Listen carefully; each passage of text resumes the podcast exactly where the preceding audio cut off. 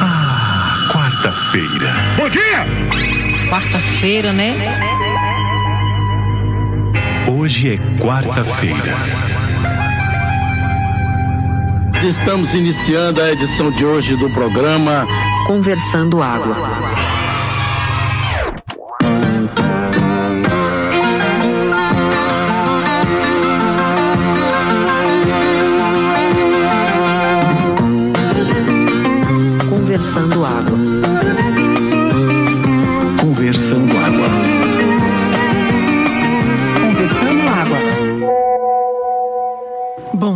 Conversando Água. Hoje é quarta-feira, dia 10 de novembro, e nós estamos aqui começando o nosso episódio 38 desse ilustre podcast.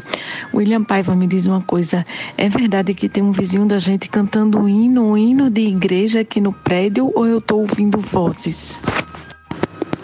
Já guerreou? Bom dia, conversando água. Eu tenho uma pergunta. Se eu estou aqui, quem é que está oiçando a gente? Meu Deus do céu, eu fiquei tão assustada de ter acordado ouvindo vozes que eu esqueci de anunciar que nesse episódio número 38 nós temos uma convidada mais do que especial. Kitty, a nossa ouvinte, ou a popular CS, a nossa ouvinte mais fiel, que nos envia áudios, vai participar e desta vez vai conversar água com a gente. Kitty, seja bem-vinda, meu bem. Você sabe que Kit estando aqui, a audiência cai bastante, né? Nossa audiência vai praticamente reduzir mais que pela metade. Eu acho isso arriscadíssimo. Apesar de que eu acho que vamos ter pautas e mais pautas muito criativas nesse programa. Agora, Kit, por favor, ouça esse programa três vezes, ok? Kit não só é ouvinte que mais manda áudio, como ela foi a primeira ouvinte a mandar áudio. Ela já cantou no podcast e ela até já foi capa. Então, realmente, estava demorando. Agora, Kit, depois a gente tem que conversar sobre causa, consequência, passagem do tempo, porque ninguém está ouvindo podcast. Ninguém nunca ouve podcast enquanto a gente está gravando. Sobre essa questão que a Moura levantou aí do, do vizinho cantando hino, aqui no, no Cordeiro, vizinho da minha sogra, ele gosta muito de Roberto Carlos. E nós já falamos até isso aqui, ele gosta muito da pauta de Roberto Carlos, da produção Roberto Carlos religiosa. Mas eu acho que ele escolhe até as melhores, assim. Eu, eu adoro quando ele bota essa luz, é o carro de Jesus e, e a das baleias. Não é nem religioso, mas ele adora a das baleias. É, Frederico, mas quem é que vai ouvir o 37? Porque se eu tô gravando aqui, como é que eu vou fazer duas coisas ao mesmo tempo? Eu que sofra, né? Eu que lute. Seu neto vai lhe perguntar em poucos anos pelas baleias que cruzavam oceanos. Você pode ouvir, você pode ouvir. Inclusive eu gosto de ouvir enquanto eu tô gravando. Dá uma certa confusão mental, mas, mas é legal, eu gosto, funciona. E Bruno, quando naquela onda de substituir Jesus no Roberto Carlos, é isso, é? Os Jesuses que cruzavam o oceano. Tem isso? Era esse Tarbalês? Kit, isso é um desafio que, que eu aprendi com o tempo também. Porque eu tenho mania de ficar escutando e gravando o, o da semana e gravando o da próxima. Você só precisa se controlar para não gravar alguma coisa referente a, a alguma coisa do programa que está no ar. Porque isso já aconteceu comigo e eu tive que apagar áudio. A outra pergunta que eu tenho, que na verdade é uma pergunta que eu tenho para fazer é quem é Frederico? Ó, botaram o Kit aqui no podcast já virou quase jogral, eu e ela aí, ó. Tá vendo? Disse que não ia dar certo. Essa pergunta eu sei, Bruno. Essa pergunta eu sei responder. E eu sei responder porque eu tava na aula de história uma vez, na sexta série, e minha professora, Tereza Caú, ela fez Frederico! E aí todo mundo olhou pra mim e eu cheguei em casa perguntando: Mamãe, eu sou Frederico, é? Sere, teve uma vez que eu fiz essa besteira de chegar no podcast e ouvir um e responder no outro. Aí no final eu disse assim: eu não falei quase nada nesse podcast. Eu tinha falado o podcast inteiro, praticamente o podcast era só eu. Mas eu tinha dito que não tinha falado nada porque eu estava ouvindo o anterior. Nunca mais eu fiz isso. Agora eu só escuto a edição desta semana no final de semana, quando já encerramos a gravação deste aqui. Um abraço aí para os ouvintes que curtem o making off do podcast, que é feito durante o próprio podcast. Um beijo para vocês. Bora conversando água. O programa começou animado, hein? Não podia ser diferente. Estamos com o Kit aqui tem que estar animado, com certeza. Nosso admirável ouvinte e companheiro agora de podcast, Kit. Uma pessoa é, única que eu tive o prazer de conhecer quando eu cruzei com ela no caminho de Santiago de Compostela, lá em 84. Eu tinha largado o meu curso de corte e costura transcendental em Maiorca e fui fazer o caminho, porque eu estava meio perdido naquela época. Tive o prazer de cruzar com o Kit que me orientou, né? me deu um, um norte, uma luz né? sobre a nossa existência. Né? E nunca mais esqueci, nunca mais esqueci daqueles seus conselhos maravilhosos, que a vida se resume praticamente a comer né? e ser feliz. Vamos embora, conversando água.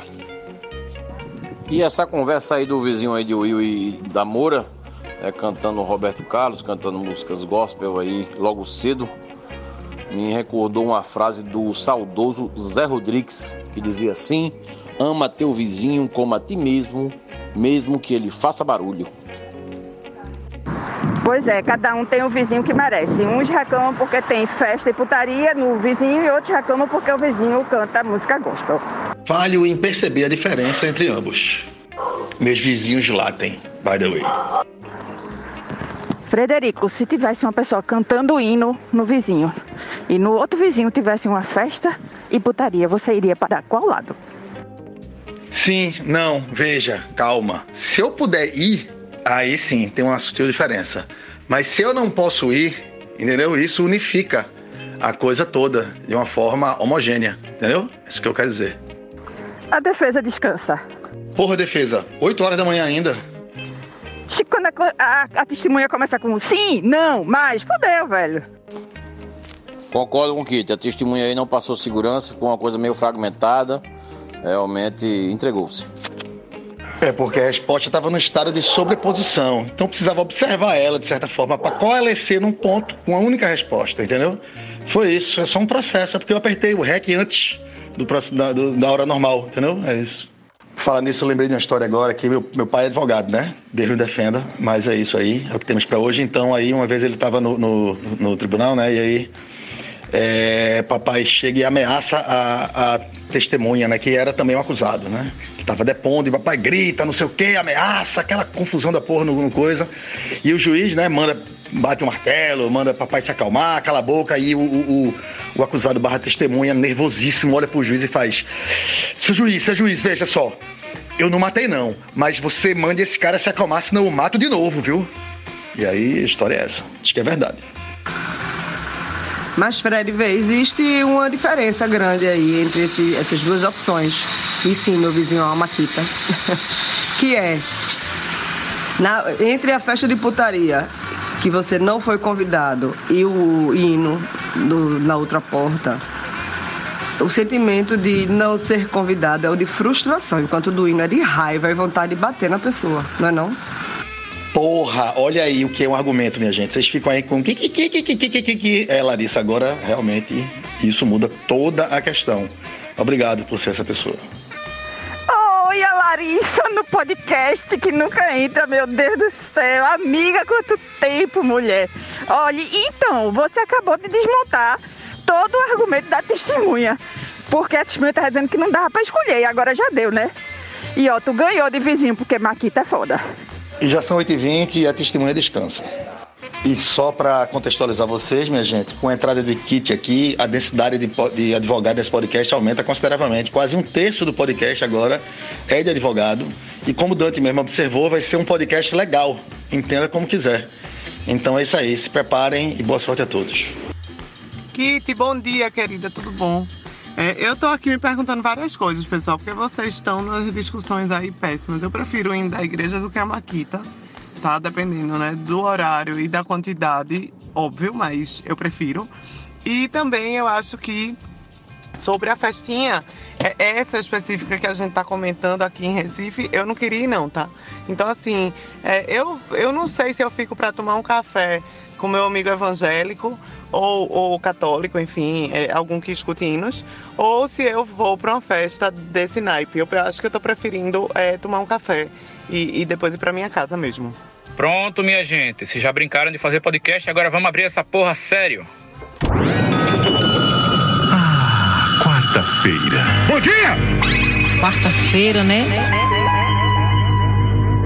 Hoje é quarta-feira. Estamos iniciando a edição de hoje do programa Conversando Água.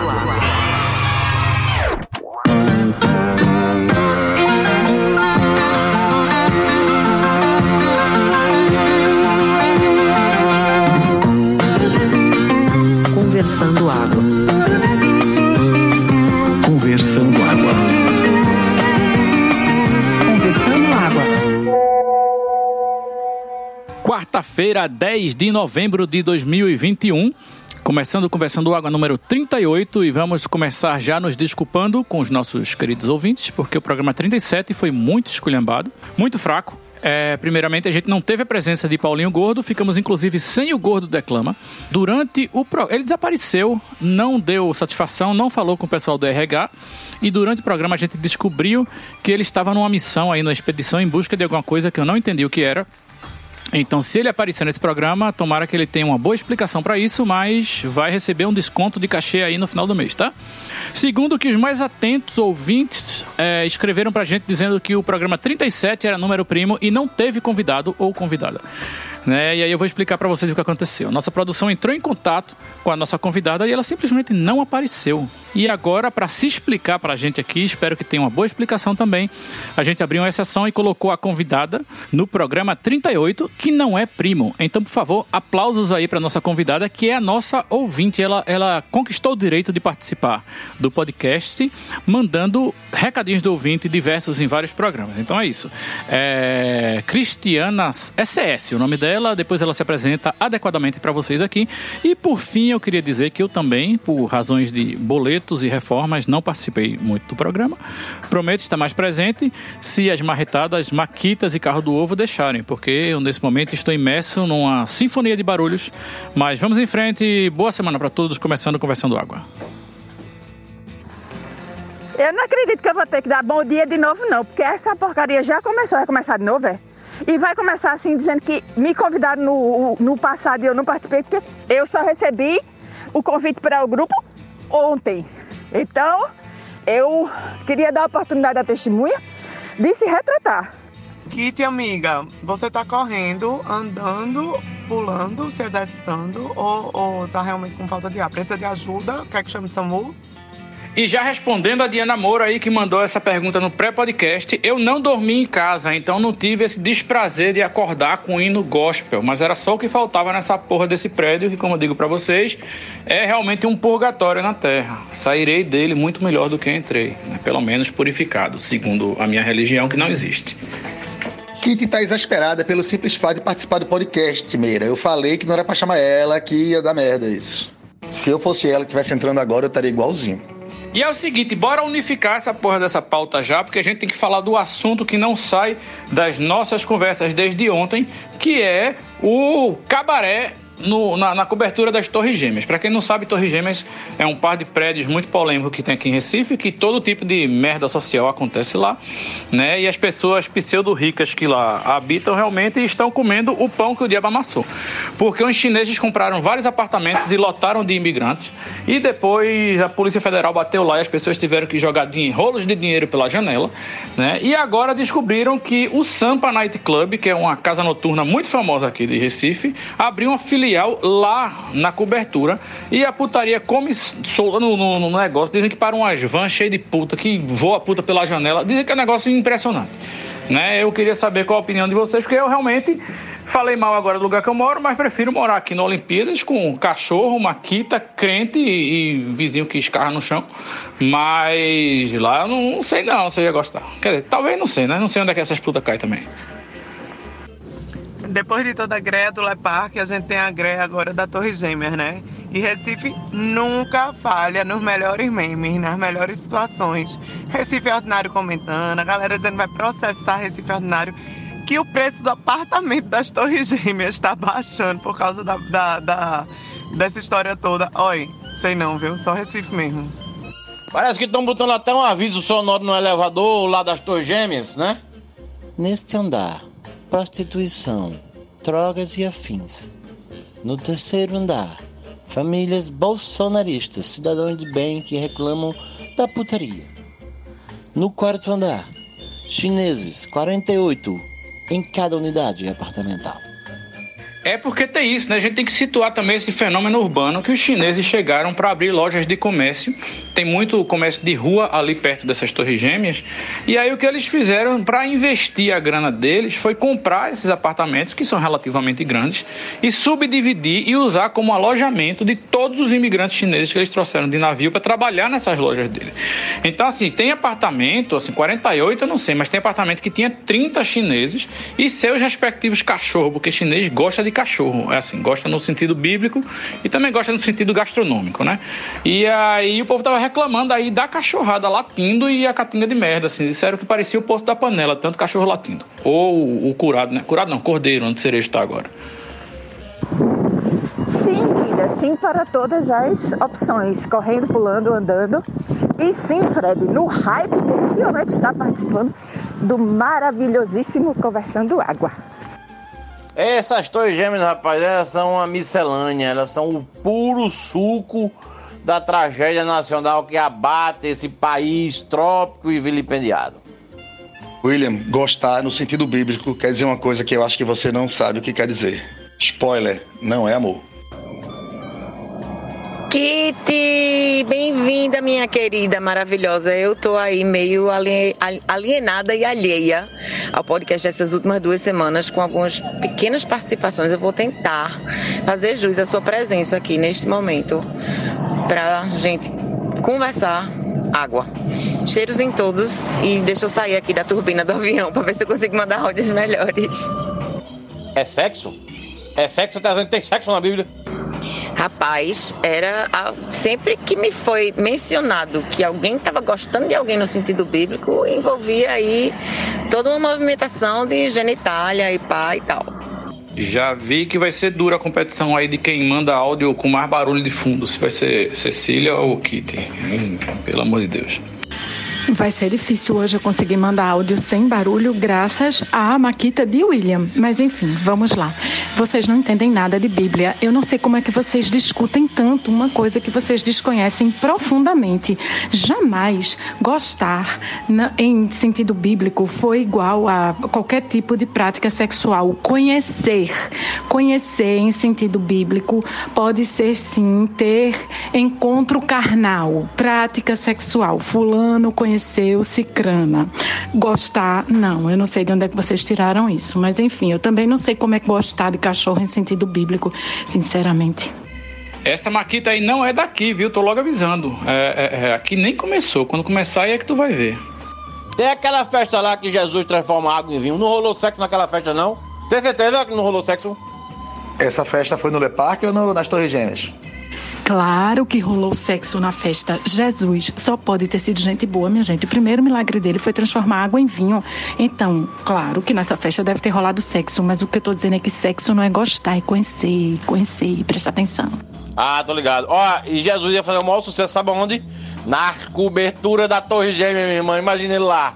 Traz essa garrafa d'água desse, desse tonel de água aí. Toma aqui, tremendo reservado pro Chituro. Mas alguém tem que fazer um levantamento histórico aí de onde nasceu o karma das Torres Gêmeas, né? Eu vou chegar assim bem pertinho do carro agora, esperar ele acelerar, para poder o William ficar mais feliz. Vocês sabem que na doutrina espírita eles dizem que a Bíblia é mal interpretada e Jesus não transformou água em vinho. Jesus transformou água em água fluidificada, que é uma água que tapeia as pessoas. Assim, você acha que está tomando vinho, é o cheiro de vinho e o gosto de vinho e a cor de vinho, mas não é vinho, né? Porque o, o seguidor mesmo de Jesus, assim, ferrenho, ele não pode beber, segundo o espiritismo. Pô, Paulinho, se Jesus vai transformar água em vinho, eu espero que ele transforme num vinhozinho melhor do que Conchitoro. Fica aqui a minha dica, viu, Jesus? Quando for fazer esse milagre aqui em casa, vou mandar aí uns três rótulozinhos legal pro senhor, viu? Mas aí vai entrar o pecado mortal da, da vaidade, né? Tomar vinho caro pra uma coisa vaidosa não pode, não pode, tem que tomar vinho barato. Ok, Moura, conhecer, conhecer. Troquei o termo, perdi, acho que deu o mesmo tipo mental em Fred que deu na minha pessoa. E por isso nós mencionamos e levantamos esse assunto. Eu não estou dizendo de forma maneira nenhuma que eu conheço a Bíblia, inclusive não conheço, apesar de a não ser algumas passagens rápidas, mas deixo para aqueles que conhecem a profundo e falarem com mais propriedade. Em other news, conhecer um cachorro em sentido bíblico, velho, em vários lugares do interior do Nordeste as pessoas conhecem cabras no sentido bíblico, conhecem cavalos no sentido bíblico. Tem gente que pode fazer essas coisas, velho, né? Mas, Paulinho, o rótulo não precisa ser caro, ele só precisa ser bom. A gente faz um acordo aqui, faz um bem bolado com Jesus. E sim, William, eu conheço essa história de que Jesus teria transformado água em, em suco de uva. Tem várias versões. Evangélico conta um, espírita conta outra, mas é tudo mentira. Ele transformou água em vinho. E o que tem escrito na Bíblia é isso. E aí vem uma história de que vinho não seria exatamente vinho, seria outra palavra. Não, não, não.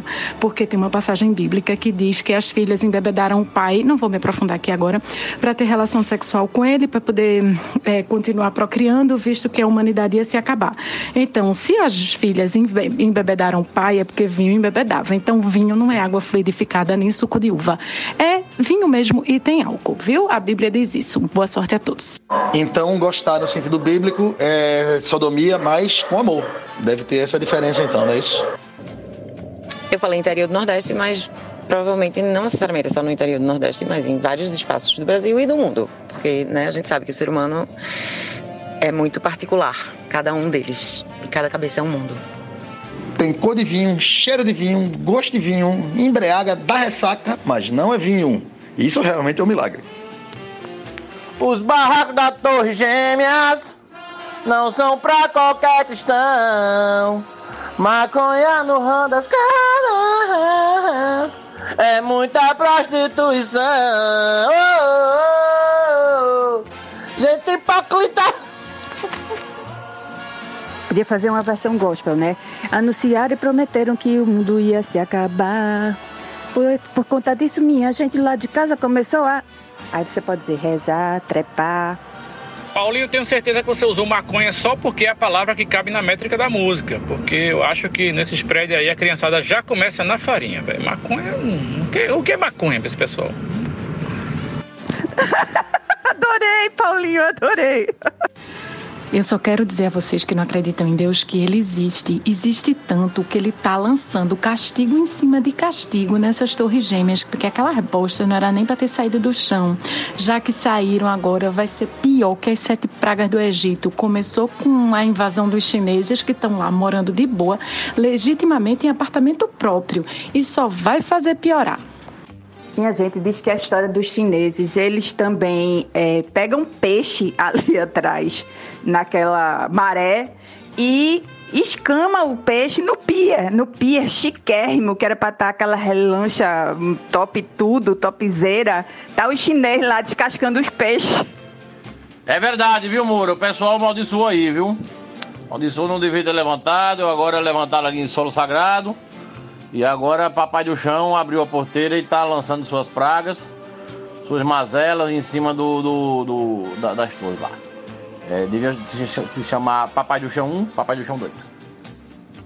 Não, é verdade, eu só coloquei maconha aí porque realmente ficava melhor para a sonoridade da música. E a gente já sabe que não dá para falar de, né, da farinha aqui porque é um podcast né, que só trabalha com droga família. Eu fiz até uma versão da música de Fofão e foi vetada corretamente. Então, aproveitando que eu estou no engarrafamento fenomenal, vamos para as notícias do Covid dessa semana. A Rede Globo já determinou: quem não se vacinar nessa porra não passa pela catraca e é rua. Então, pelo menos na Rede Globo aí, essa rede golpista e agora de esquerda petista, né? É... Quem não se vacinar tomou no cu, vai perder o emprego, não pode entrar na Rede Globo mais. Né? É, é, Estados Unidos abriram também as, as, fronteiras para o Brasil depois de 20 meses fechadas e exigem duas vacinas e ainda um PCR de 72 horas. Então a coisa está ficando complicada para quem não se vacinou. Inclusive, eu vi que na Grécia existe uma máfia para as pessoas tirarem passaporte de vacinação falsos, que é dar é, é como é, suborno de até 400 euros para os médicos dos postos de saúde para eles injetarem água bacteriostática em vez de injetar a, a, a, vacina da Covid. Mas o que aconteceu quando esse escândalo estourou é que descobriram que os médicos estavam pegando o suborno de 400 euros e aplicando a vacina da Covid.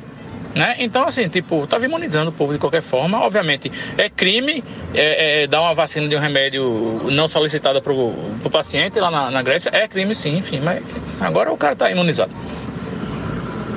Mas, segundo a reportagem, estima-se que 100 mil gregos têm passaportes de vacinação falsos.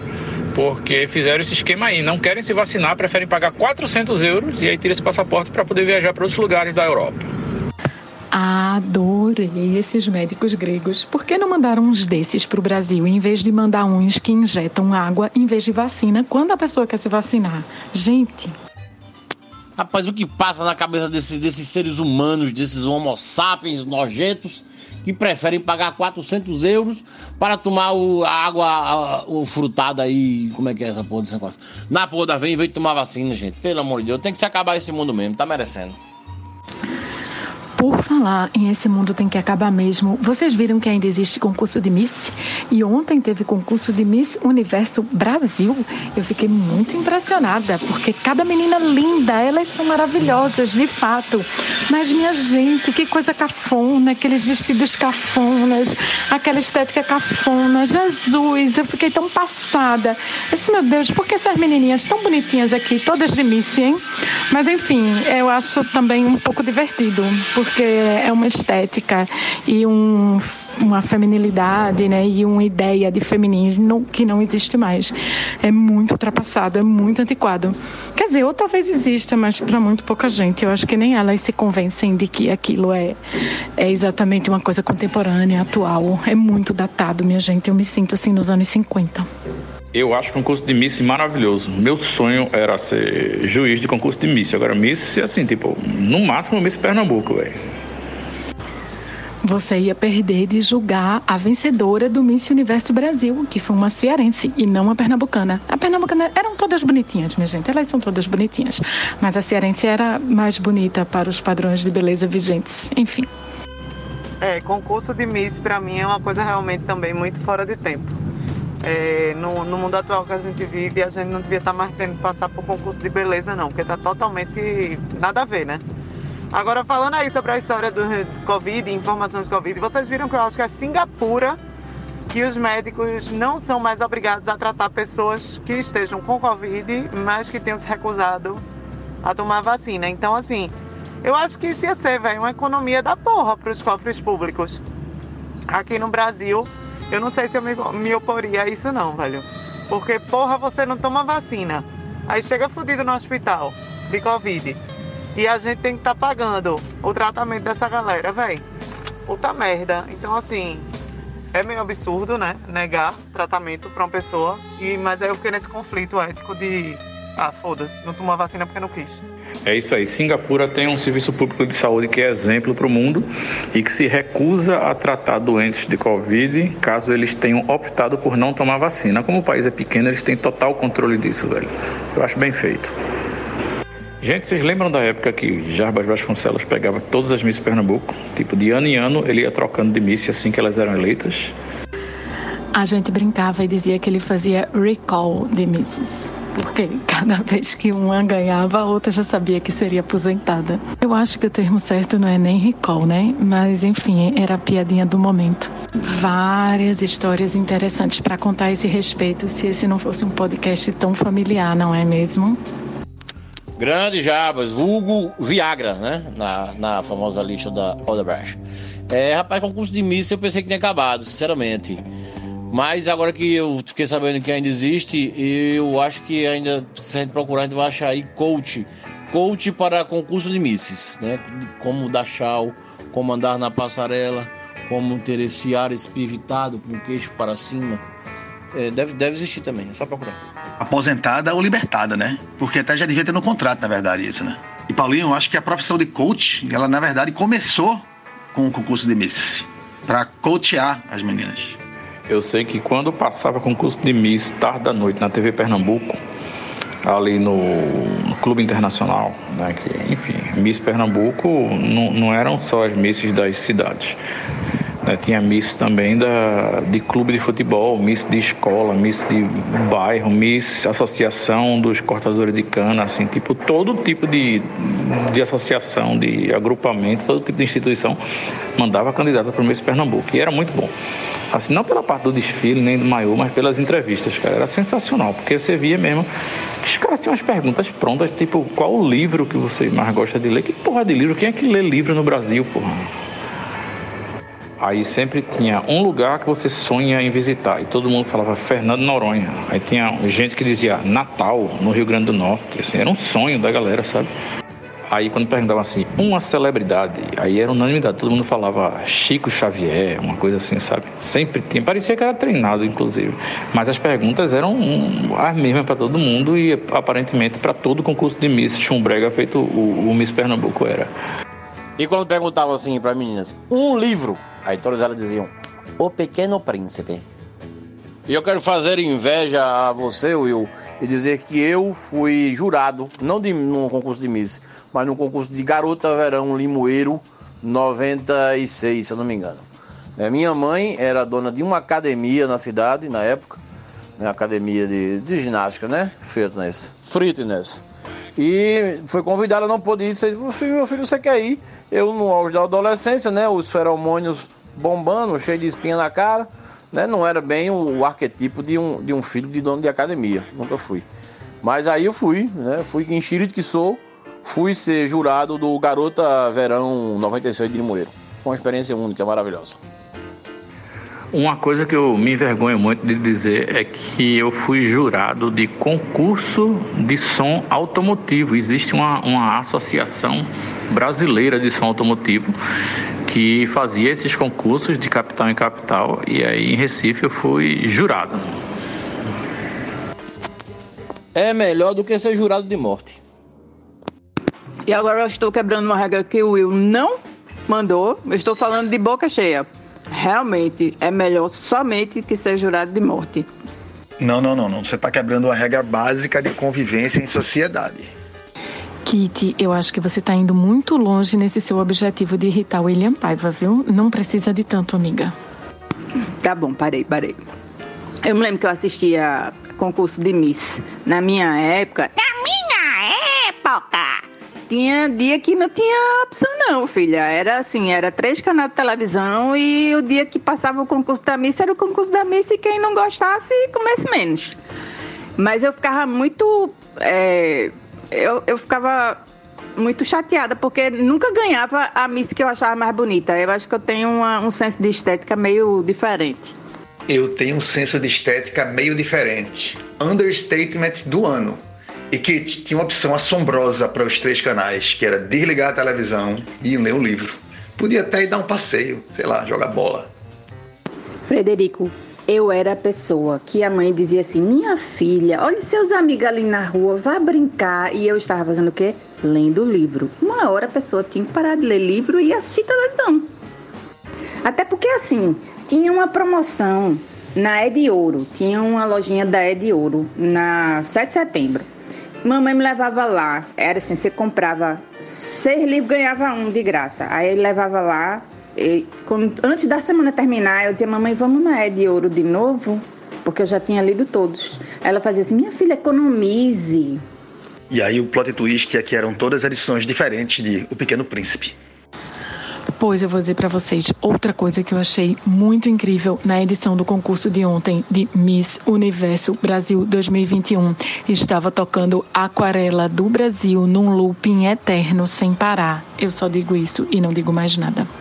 Eu acho que se eu tivesse assistido por mais de 10 minutos eu teria enlouquecido, mas não cheguei a tanto. Menina, pois eu acho que era a Aquarela do Brasil mesmo, que sempre tocou. Derna de 1900 e bolinha. Agora, concurso de Miss gerou já grandes fantasias de carnaval. Inclusive, acho que a Kitiana participou de algumas, se eu não me engano. Mas é isso, cumpriu já a função na Terra, pode realmente acabar. Sim, sim, é verídico. Miss Crota. Eu queria só fazer uma observação para que nenhum espírito vá bater na casa de vocês para depois tirar é, essas vias de fato. A água fluidificada ela é transparente, feito água normal. O processo de fluidificação da água é que passa por uma sala de energia, onde ela fica num ponto do centro espírita, que dizem que é lá onde os espíritos que trabalham na casa que fazem o processo de fluidificação dela. Assim como o processo de passe, aquela coisa toda que tem no espiritismo, tá? Ela não é preta, nem cor de vinho, nem tem sabor de vinho. Ela tem gosto de água, né? E alguns espíritas acham que ela tem um gostinho mais metalizado e tal, uma coisa assim, tá? Mas não, não, não tem nada a ver com, com vinho, não. Sobre Miss, a única coisa que eu gostava é daquele tchauzinho, que a mãozinha fica em formato de coxa, o polegar fica um pouquinho para dentro e elas mexem só o punho, não é nem o braço, só o punhozinho naquele tchau, aquele sorriso branco maravilhoso. Por falar nisso, água fluidificada. Não é tipo granito solidificado, não. Então, não é meio estranho, não. Eu acho que não, porque a água às vezes também pode estar sólida, né? Em alguns momentos.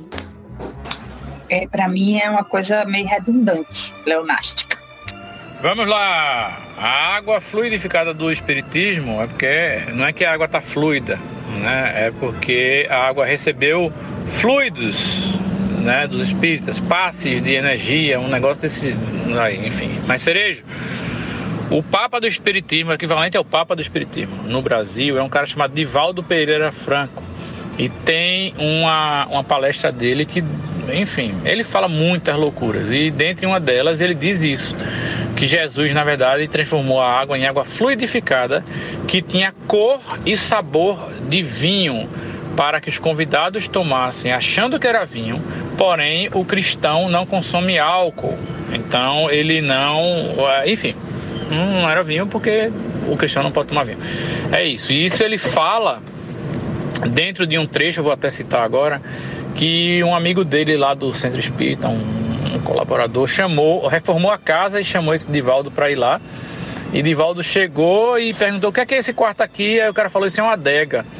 Aí ele disse: então você não é espírita, meu amigo, você não é cristão, porque o cristão de verdade pegaria esse quarto aqui e faria um quarto todo branco para servir água fluidificada e ter conversas edificantes. Assim, se você bebe vinho, você não é do meu time. Uma coisa desse tipo, ele fala assim, na boa e todo mundo aplaude. Pessoal, eu vi uma notícia aqui, acho que ontem, é, que me chamou a atenção. Dizem que em Setúbal, né, um bairro aqui da, da zona sul recifense, está havendo uma onda de furto de portões. É isso mesmo que vocês ouviram.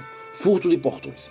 Vem lá os seres humanos, pegam o portão sorrateiramente, né, desencaixam ele e levam embora. Portões de ferro, portões de alumínio, seja lá do que for, para poder, acho que, revender, né, no ferro velho aí, tirar uma graninha. Aí imagine você, o cara acorda, tá lá, a casa dele sem portão. Levaram o portão. Simplesmente levaram o portão. Não levam mais nada, só levam o portão. Do, loucura, né? E lembrando que nosso querido Kleber Mendonça Filho, o Kubrick aqui da Veneza brasileira, ele gravou o som ao redor lá em Setúbal, né? O, a, o filme se passa em Setúbal. Aí já tá, já fica a ideia para um, um, um, mote aí para a continuação de O Som ao Redor 2, né? A Gangue dos Portões. O inimigo agora é outro. Eu tô vendo uma lógica aí na atuação desses ladrões, né? Primeiro você arromba o portão e carrega. Depois você entra na casa e leva tudo, né? Tem é um modus operandi. Eles estão assaltando passo a passo. Eu me lembrei daquele poema, não sei de quem mesmo. Primeiro eles chegam e levam as flores do nosso jardim. Depois eles chegam e levam o portão. Depois eles levam a porta e depois arrancam a voz da nossa garganta e porque não dissemos nada, já não podemos dizer nada. Ainda vai chegar um dia que quando alguém disser, pô, roubaram a casa do meu primo, é porque levaram a casa, né? Tipo tijolo por tijolo, que nem aqueles castelos europeus que tu movia de lugar, né? Sabe qual é? É, velho, roubaram e agora parece que acharam a casa dele lá em Taperoá, sabe qual é? É, vai ser foda mesmo. Bem-vindos aí. Bom, então agora que Will Paiva, o nosso ditador, quer dizer, diretor do podcast chegou, eu vou apresentar a minha pauta para ver se é aprovada.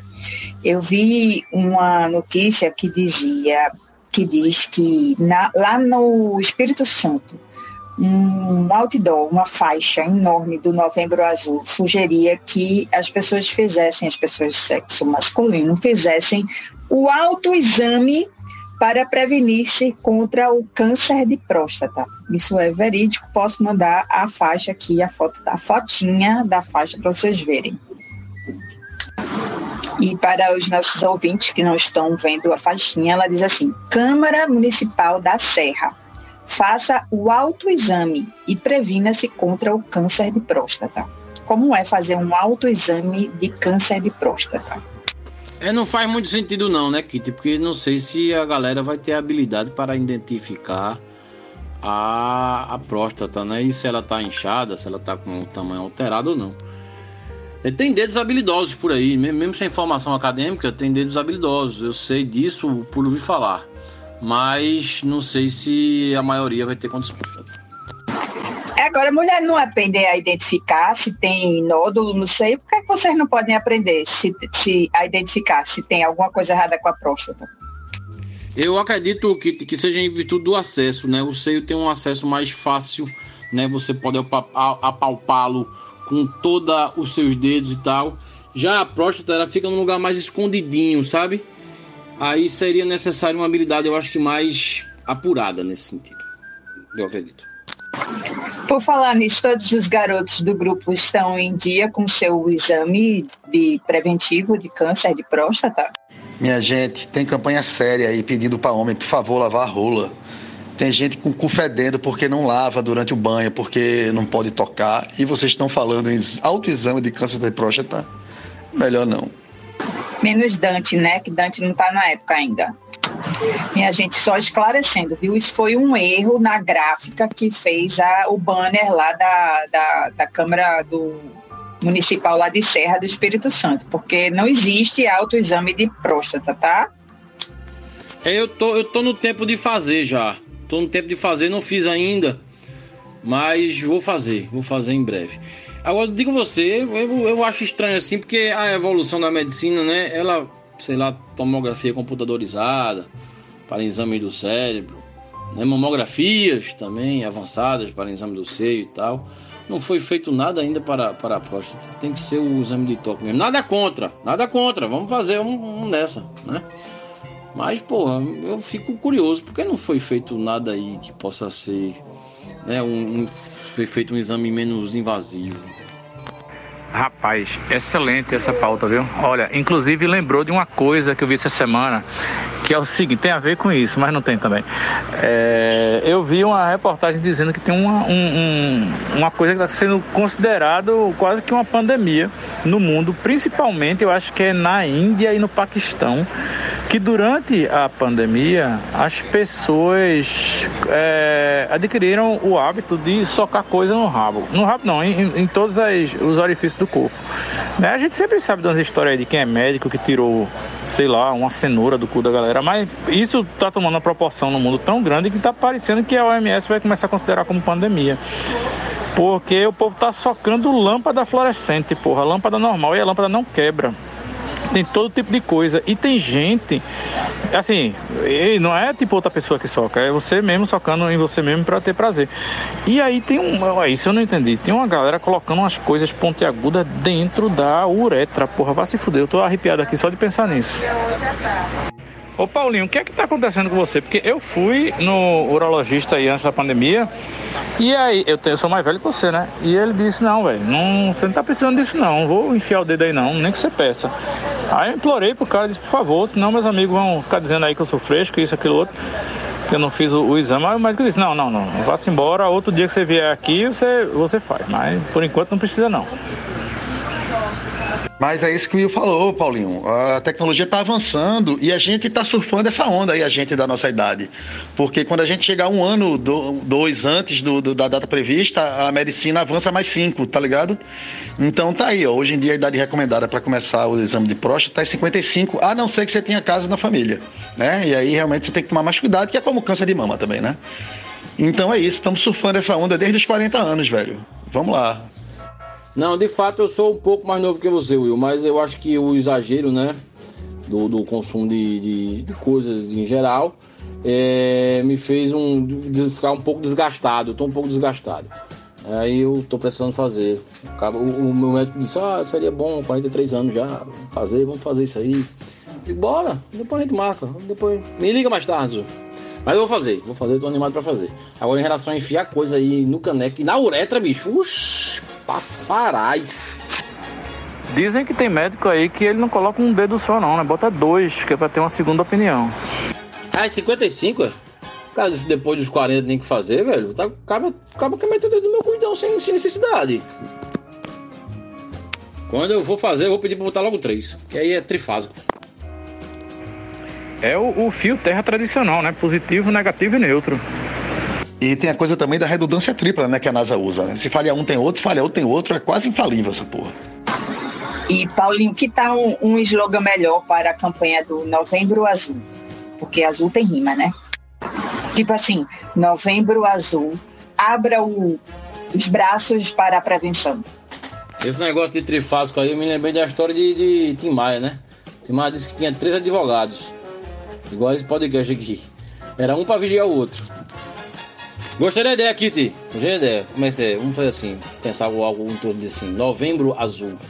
Abrindo o olho para um futuro melhor. Paulinho vai ter que largar a advocacia que não dá dinheiro, não. Bora fazer propaganda, bora montar uma, uma agência de publicidade. Você sabe que eu tentei uma vez botar uma produtora, né? De produção de, de- de eventos. Chamado Esqueci Produções Artísticas. Mas não deu certo. O nome da produtora já era um vaticínio, né? Queria dar um conselho pra vocês que agência de publicidade não dá dinheiro não, tá? E o que dá dinheiro hoje em dia, Cereja? O que dá? Contravenção? Drogas? Prostituição? Vai acabar morando onde? Lá nas Torres Gêmeas. Lá nas Torres Gêmeas.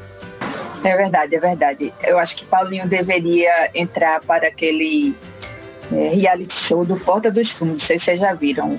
O Futuro Ex-Porta. Muito bom. Eu acho que Paulinho tinha grandes chances.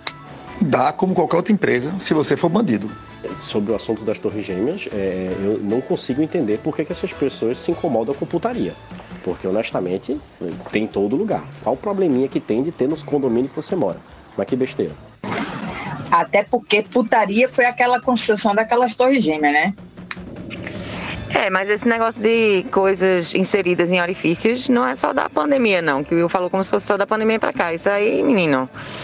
É mais véi que a fome essa história. Vide as emergências e urgências do da restauração, que de vez em quando tinham que atender alguém cuja lâmpada fluorescente explodia uma vez inserida. Acontece. Há histórias verídicas. É, quando eu era criança em Limoeiro, contava uma história de um rapaz lá que introduziu um fax no orifício da goiaba dele. Cecília, não falei que era só da pandemia. Eu falei que na pandemia as pessoas solitárias em casa passaram a socar muito mais coisas em seus orifícios, certo? E aí a OMS está considerando isso também como um comportamento mais recorrente que deve merecer a atenção das instituições de saúde dos seus respectivos países, principalmente Índia e Paquistão, que é o lugar onde as pessoas mais socam coisas nos seus orifícios. Inclusive, no Paquistão, acharam um maluco com um anzol dentro da uretra, dentro da um anzol de pesca. Eu acho que ele estava tentando pescar um daqueles peixinhos que entra na bilola do cara e fica mordendo a bexiga por dentro e é uma dor do caralho. Tem lá na Amazônia, entendeu? Deve ter sido isso. Cristo Rei, doeu em mim agora essa história. Passarás. Ô, Will, isso me fez lembrar de uma coisa que acho que para minha mãe foi um dos principais motivos para eu fazer cirurgia de fimose. É, eu tinha um- uma quantidade de carne bem, bem legal assim de fimose. Eu era um cara fimosento. E, e a minha mãe disse que tomou um susto uma vez quando eu cheguei no quarto dela e fez: Mamãe, olha o que eu tenho aqui. E aí, quando eu puxei a pele da pitoca, tinha três bolinhas de isopor, daquela de preencher a almofada, dentro da minha rola. Aí eu acho que a minha mãe fez: Caralho, eu vou fazer a fimose esse menino amanhã, velho. Indo mais além, o objeto mais encontrado são garrafas de bebida, garrafas de vidro que as pessoas socam lá dentro e o povo não enfia pelo, pelo gargalo, enfia pela base, entendeu? E aí dá um vácuo. Eu tô falando do, do cu e da vagina, tá, gente? Aí dá um vácuo e fica só a boquinha da garrafa para fora. Às vezes quebra a garrafa e a pessoa tem que ir com aqueles cacos de vidro saindo dos seus orifícios para o hospital. Uma cena linda de se ver. Eu conheço um cara que estava andando de short e a fimose enrolou na corrente da bicicleta. Eu conheço um cara que era feito de cereja assim, firmosento mesmo. Ele fez a operação, depois fez um anel com o corinho da bicha e deu pra namorada quando pediu ela em casamento. Reza a lenda, reza, eu não tenho certeza, que o couro da, da minha bilola que saiu da fimose dava pra fazer uma cuíca, mas eu não tenho certeza. Minha gente, plantananã, rico, rico, ricochê, Malala casou. Ai, Kitty, eu vi a fotinha. Ela tava tão linda no casório dela. Eu achei tudo tão bonito. Uma fotinha no outono, cores douradas. Ai, Senhor, a felicidade existe, tá vendo? Eu acho que Malala e Greta devem ser as duas mulheres internacionais mais odiadas pelo governo Bolsonaro, não é não? Fiquei pensando aqui agora. Só pra ver o que isso fala de um governo, né? Se um governo tem que odiar mulheres por alguma razão. No one deserves. Vai passar, minha gente, vai passar. Vai passar. Foco, que ano que vem a gente derruba essa porra. Eu amei que Malala casou, super vi todas as fotinhas, li todas as fofocas possíveis, né? Porque foi uma coisa bem pequena, mas adorei, adorei. E então, a história é que ela fez, ela fez uma cerimônia Nika, que é, né? Não é necessariamente reconhecida sob a lei inglesa, ah, mas que inclusive ela já tinha falado antecipadamente algumas coisas sobre por que, que as pessoas têm que necessariamente se casar aos olhos da lei civil e etc. Porque não uma parceria pela vida. Então, dentro da cultura dela, ela pode, depois dessa cerimônia Nika, que é só pra, tipo, confirmar que aquelas duas pessoas são parceiras, assumir coisas a mais perante a lei, né? Fazer a cerimônia civil e tudo mais, tererê. Que não sabemos se ela vai realizar, mas foi super legal eles terem realizado essa historinha, sim. Muito fofas as fotos, eu amei também. Afinal, no fundo, no fundo, eu sou essa romântica que gosta dessa ideia de parceria, eu acho massa. Parcerias são maravilhosas, sejam elas quais forem, entre amigos, entre grupos de pessoas, mas parceria eu acho que na base será o que salvará a todos nós. Não necessariamente precisando serem, né, validadas por um carimbo civil, ou seja lá qual ele for.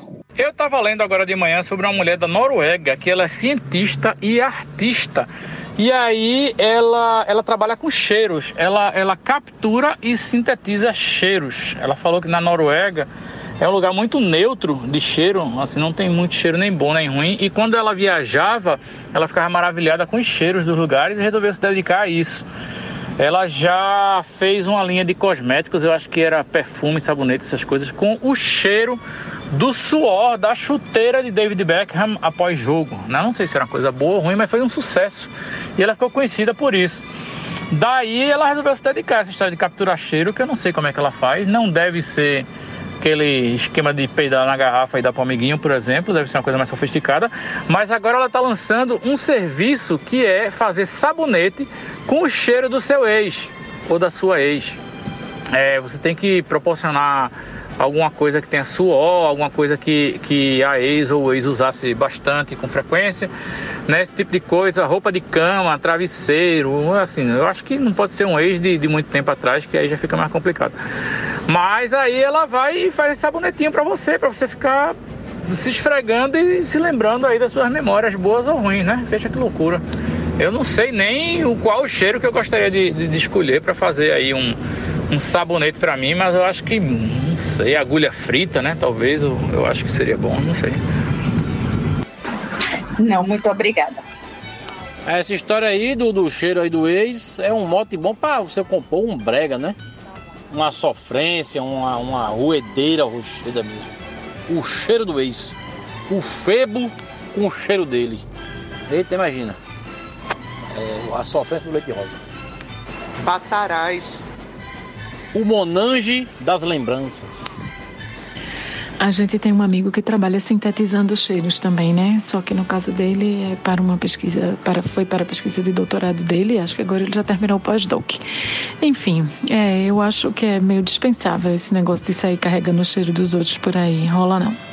Anos e anos e anos da indústria cosmética desenvolvendo perfumes, é, desodorantes sem perfume, para você eliminar ou neutralizar os odores e aí você vai carregar o cheiro dos outros. Que negócio mais de mau gosto. Isso é bom pra quem quer guardar o cheiro da, da cidade onde nasceu, né? Vai, sei lá, vai morar fora, vai passar um tempo fora do país e leva um perfumezinho chamado o Canal da Agamenon, ou o Canal de Setúbal, ou o Canal de Arruda, ou o Canal do Paranamirim, por que não? Cheiros de Recife, a Veneza brasileira. De dia fede, de noite fede também. Um dos apelidos carinhosos que os recifenses usam, inclusive, é Recifede, né? Eu gosto mesmo de cafungar a catinguinha da cachorra, mas isso é muito fácil de reproduzir. É só deixar um pano molhado sem secar. No caso, um pano de chão, né? Um estopa. Rapaz, eu, eu, eu, eu só não concordo com essa questão de ser uma cientista da Noruega e ela lá dizer que não tem cheiros muito fortes. Até onde eu sei, a terra da, da- do bacalhau é a Noruega, né? Então, o melhor bacalhau, o bacalhau da Noruega, tem uma história dessa. E meu irmão, bacalhau, até onde eu sei também, tem um puta cheirão. Eu sempre achei que o norueguês sentia esse cheiro de tudo, além de bacalhau. E essa, mulher não é, não é da Noruega, não, né? Não, Cerejo, o bacalhau em si, ele é inodor, não tem cheiro, cara. Mas aí, como ele é pescado por mulheres norueguesas, aí elas guardam bacalhau entre as pernas. Não, melhor não. Mas essa parada aí de, de cheirar a catinga do cachorro deve ser igual a saltar pelo embaixo do, do lençol, né? Que só a própria pessoa aguenta. Tem uma rapaziada que, que coça o fiofó e, ou então coça o saco e depois fica cheirando a ponta do dedo, né? Eu já vi isso aí. Mas, Bruno, isso aí na verdade explica, velho. Sabe esses bacalhau que fica lá pendurado no sol, quarando, né? E também tem aqueles arenque fermentado ali, essas coisas bionórdicas, né? Então, na verdade, eu acho que a galera já sentiu tanto esses cheiros aí que estragou o nariz e aí realmente precisa de uma ajuda. Puta merda, Will. Agora tu me lembrasse a história de um, da minha encarnação passada, né? Quando eu trabalhava naquela outra profissão. Eu tinha um colega de redação que ele adorava coçar a bunda, velho. Ele enfiava a mão na calça assim, coçava a bunda com gosto. E aí, uma vez, ele pediu um isqueiro para um colega da gente, que era meu seu Lunga. E aí, prontamente, nosso colega virou e fez assim: Bicha, não tem praxe isqueiro, não. Tu enfia a mão aí nessa tua bunda, eu sei lá se tu lavasse a mão, mão podre do pi. E fico, foi aquele constrangimento na redação, assim, mas depois passou. Velho, é muito sujo. Tem gente que é muito sujinha. E se eu fosse guardar um cheiro, seria o cheiro da terra molhada, numa noite estrelada, no final de abril, entre grama recém-cortada. Ah. Agora eu queria entender de onde é que vem essa polêmica, então, de que quando o periquito tá fedendo, tá cheirando a bacalhau. Porque se bacalhau não tem cheiro, aí eu fiquei sem entender agora. Não, Aruá de gaveta. Fred está dizendo que como o bacalhau já é tão fedorento, a pessoa que mora lá já não, não sente mais cheiro de nada, porque já gastou o nariz só do cheiro de bacalhau. Eu vou deixar para as senhoras do podcast responderem Bruno Cereja.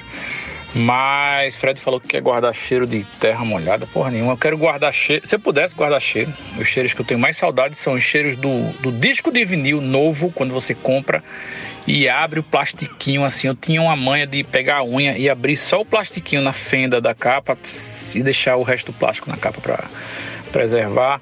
E aí quando abria, eu metia a cara dentro assim, tomava aquele porre de cheiro de papelão, plástico, vinil e tinta fresca, né? Que eu acho que é essa mistura.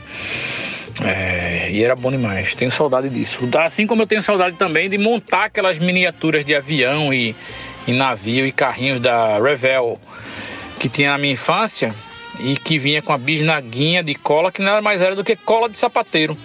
Nessa cola que o maloqueiro cheira na garrafinha é, de plástico de água azul no centro da cidade é, eu cheirava, quer dizer, não cheirava, eu montava as miniaturas e achava o cheiro delicioso. Mas assim, eu não, não me ocorria que eu podia tomar um porre daquilo e ficar muito doidão. Só descobri isso muito depois.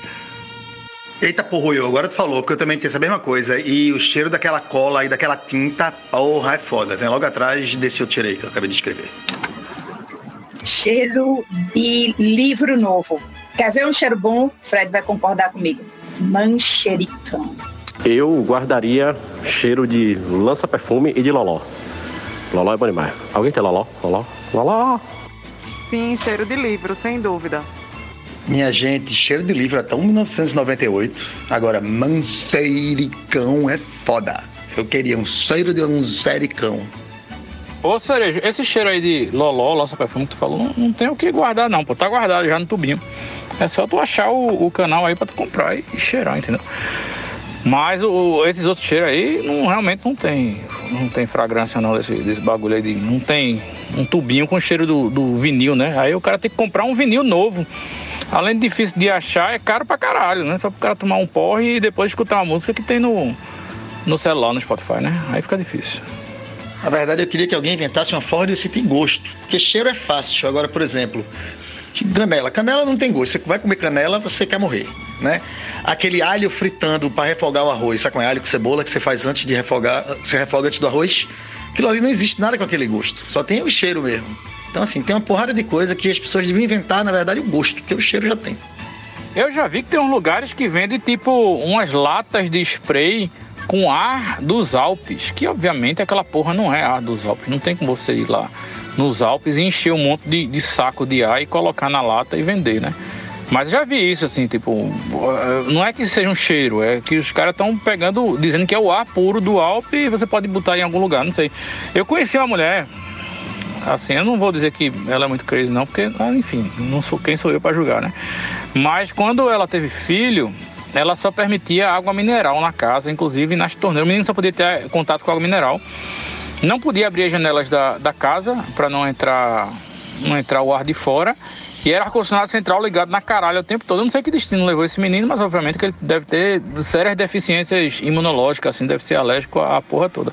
Mas aí ela tinha, foi ela que me contou que tinha esse negócio aí desses sprays, que ela comprava os sprays assim, ar dos Alpes Suíços, a do, da casa da noviça rebelde na Áustria, sei lá o que, que era. Aí shh, botava dentro do quarto do menino assim e realmente deve ter feito uma diferença zero na vida do menino. Ou era menina, não sei. Um mercado que diz que é bem promissor é, é água de banheira de blogueirinha, sabe como é? A menina passa o dia na banheira, filma no YouTube e depois vende os vidrinhos e é uma fortuna. Diz que é um mercado bem interessante. Fred, eu só não entendi se você é do time Oba Canela ou Eca Canela. Porque eu odeio canela, velho. O cheiro, o gosto, e, enfim, tudo que é relacionado à canela. Porra, Meira, nossa relação retrocedeu agora alguns passos largos e longos. Porque canela é tipo, sei lá, a terceira melhor coisa da vida, pô. Segunda e meia, alguma coisa assim, pô. Canela é foda. Quando eu tava lendo Duna, agora que Duna, né, virou popular, eu posso falar. Quando eu tava lendo Duna e diz que o Spice Melange tem, tem, tem gosto de canela, né? Cheiro de canela. E eu ficava com canela no dedo enquanto eu lia Duna, pô. É, foi foda. Acho que isso influenciou, talvez, até a minha atração pelo livro. Rapaz, Will, não sei não. Tô com essa facilidade toda de achar lança-perfume e não mais não. Sei nem se vai ter carnaval mais nessa porra. É. Eu tô achando que que nem cheiro de carro novo, que eu acho que eu também nunca mais vou sentir. Pronto, eu acho que pra guardar, vou guardar cheiro de carro novo. Pronto, que eu nunca mais vou sentir esse cheiro menos da porra. Porra, depois de livro tinha que aparecer cheiro de carro novo. Vocês são muito previsíveis. E, Bruno, se tu quiser, manda um inbox aí que eu posso indicar duas ou três amigas que são super proficientes na fabricação do Loló, viu? Super tranquilo, viu? Acho que elas fazem por encomenda, fora do carnaval. Gosto muito de canela, velho. Gosto muito de canela. Tô botando canela até no café ultimamente. Cafézinho de manhã assim. Boto até, tô botando um pouco de gengibre também. Umas frescuras dessa aí, dessa turma fitness, eu fico tentando pegar, mas não consigo não. Mas canela eu gosto. Canela na papa, velho, papinha de aveia com canela, achei bom demais. Porra, é fitness, é? Caralho, preconceito bateu agora, vou ter que parar.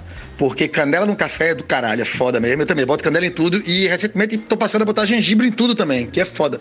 Gengibre raspadinho assim em cima de qualquer coisa, tá ligado? Eita, topada no dedão, joga gengibre em cima, é massa, velho. Canela no cappuccino ou cappuccino da canela, como eu gosto de tomar. Ah, odores, odores, odores. Eu só lembrei de perfume de Patrick Süskind. Não sei como é que pronuncia exatamente, mas um escritor alemão. E o livro é foda. Também teve um filme. O livro é de 1985 é, e teve, foi lançado um filme também, e o filme eu acho que assisti, eu achei bom. Parece que é muito bom também. E a gente falando, né, continuando na história do odor, tem uma coisa, bicho, que não adianta. O olfato é uma das sensações que mais remete a lembranças. Assim, que você. Fred tava falando aí de gosto, de puxar gosto, de puxar cheiro, blá blá blá. Mas o olfato é inigualável no sentido de trazer lembranças. Eu acho que por isso que a galera tava querendo fazer esse negócio de sair puxando o povo que quer ficar na roedeira com ex ou fazer voodoo com ex eu não sei como é que é esse esquema. Mas é, tem um, um, o marido de um amigo, de uma pessoa que eu conheço, ele ele é exatamente alemão. E quando ele vem visitar o Recife, ele diz que ele desceu do avião, ele já sente o odor característico da cidade do Recife. Não é de nenhum dos canais especificamente, mas há um odor muito específico e que esse odor conversa com ele, né? Digamos assim, e traz lembranças, etc, das vezes que ele veio antes, etc e tal.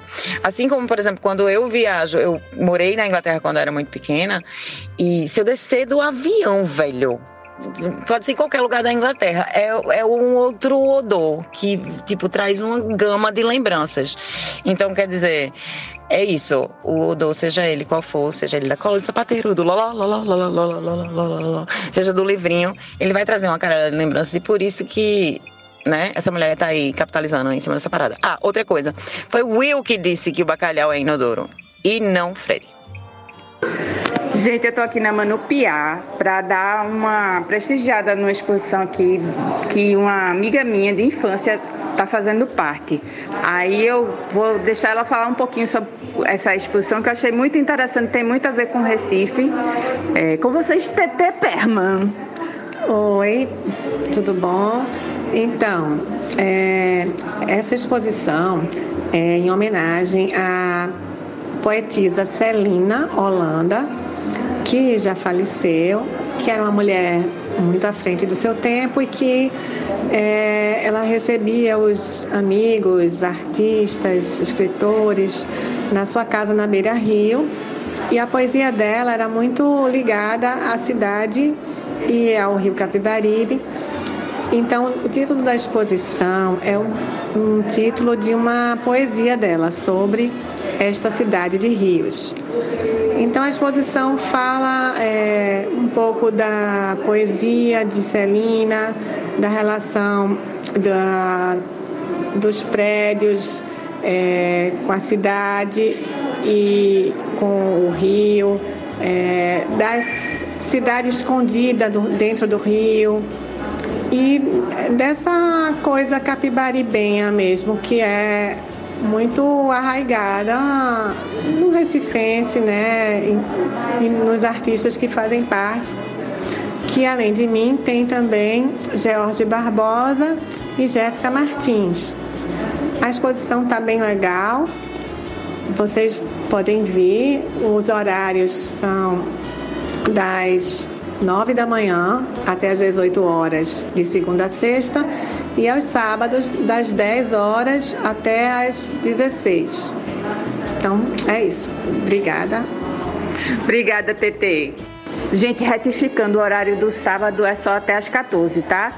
A Manupiá fica aqui na rua Dom Marques 108, fica pertinho do Castiliane e é uma boa opção para tomar um cafezinho e, e, e dar uma olhada na exposição ou vice-versa. Continuando na linha de serviços de utilidade pública, porém agora na área de trânsito e estacionamento, eu queria avisar para o querido ouvinte que quando você está no estacionamento qualquer, aquelas linhas amarelas, você tem que botar o carro dentro delas, não é ao redor, não é atravessado, não é passando por cima, não é para acertar a linha ou dividir o carro em dois. Aquela linha é para botar o carro dentro do espaço. Viu, querido ouvinte? Chama, chama! Ei, novo cabaré do Recife, cabaré das gêmeas, ali nas Torres Gêmeas. Todas as quengas do Sampa estão lá presente. O desmantelo é no meio da canela, mais desmantelado que galope de cabrito novo. Organização Chão do Maranhão. Com ele, a medida é toda. Pensa. Eu sei que os nobilíssimos ouvintes desse podcast já sabem que eu, William, Lara e Dante, que moramos no mesmo prédio, temos que conviver com a música ao vivo da pior qualidade de um barzinho aqui perto do nosso prédio.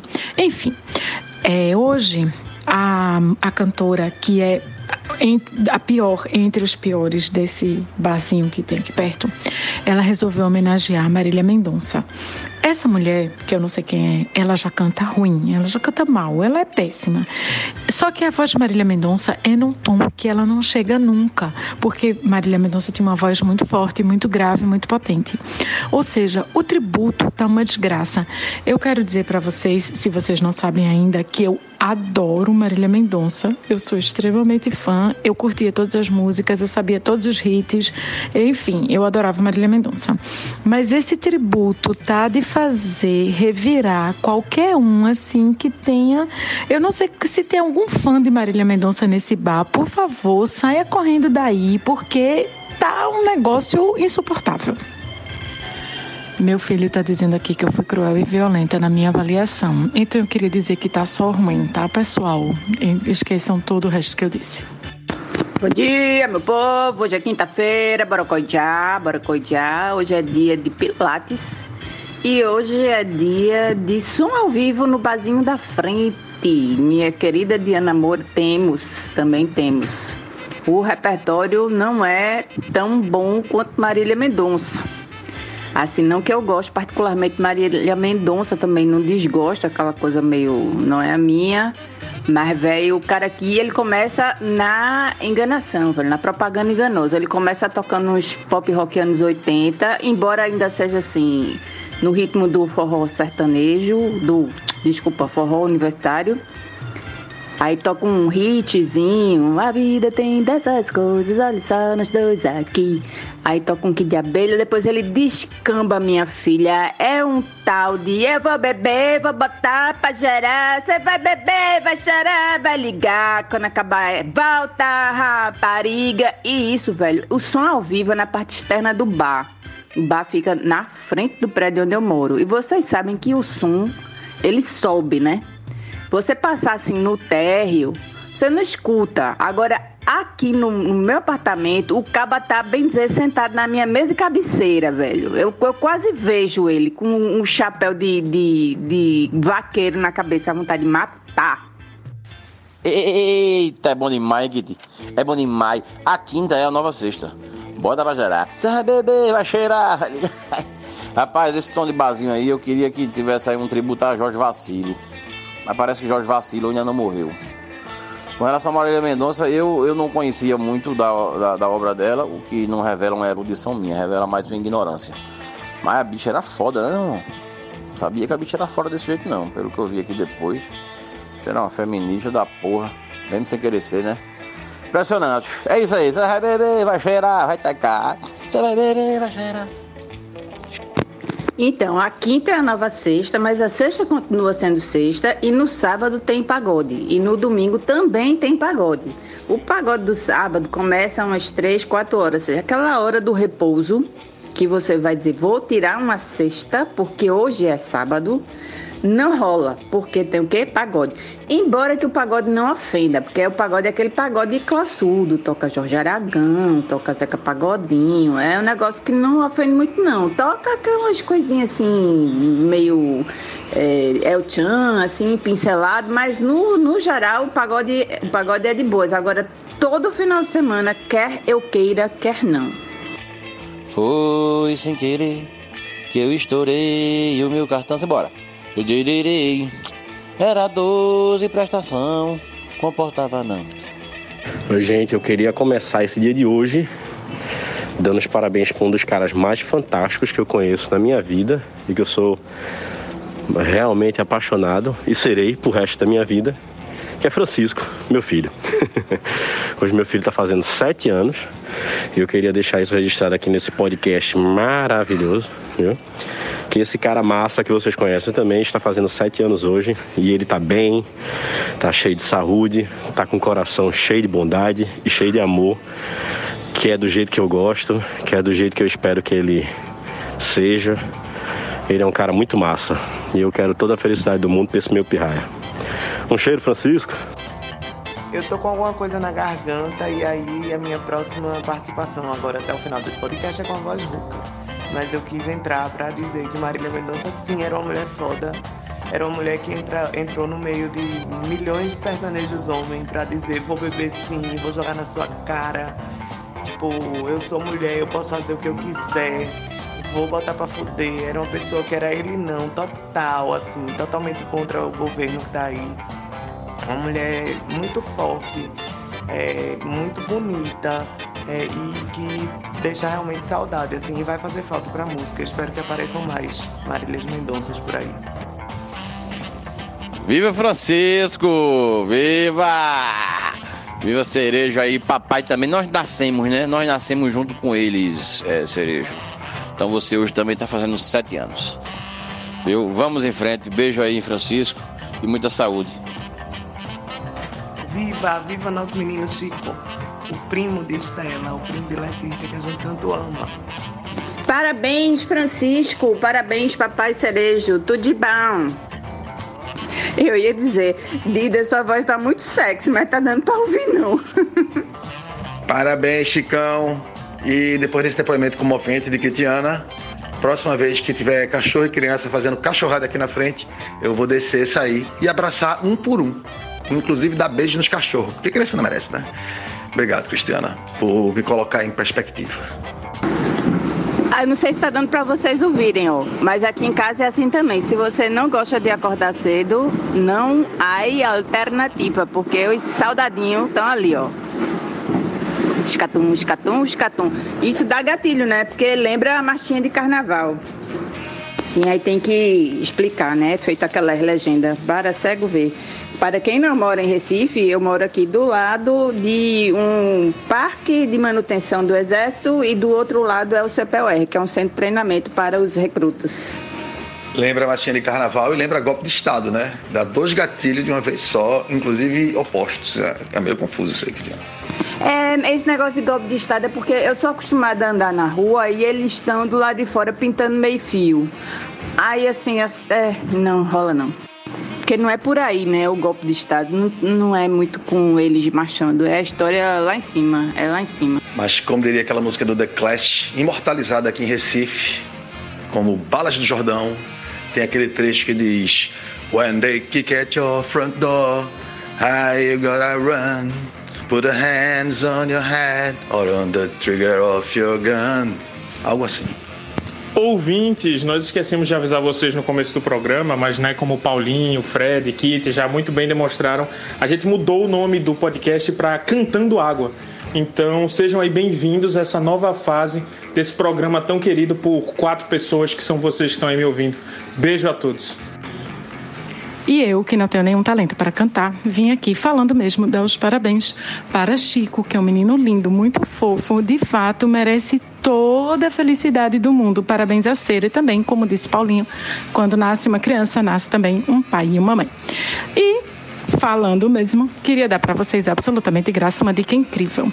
Vão, se vocês gostam do Twitter, acompanhem as tretas de Guga Chakra com Rodrigo Constantino. Todo dia, Guga Chakra rebate alguma coisa que Rodrigo, alguma besteira que Rodrigo Constantino falou. E Rodrigo Constantino ainda tenta argumentar e ainda tenta ter razão. É maravilhoso, diversão de graça. E sobre essa história de cantar e falar, eu me lembro claramente, não sei se vocês vão à missa, mas no tempo que mudou o Osana, a parte da, da missa que se chama de Osana, ah, agora é o Osana. Ele era falado e ele passou a ser cantado.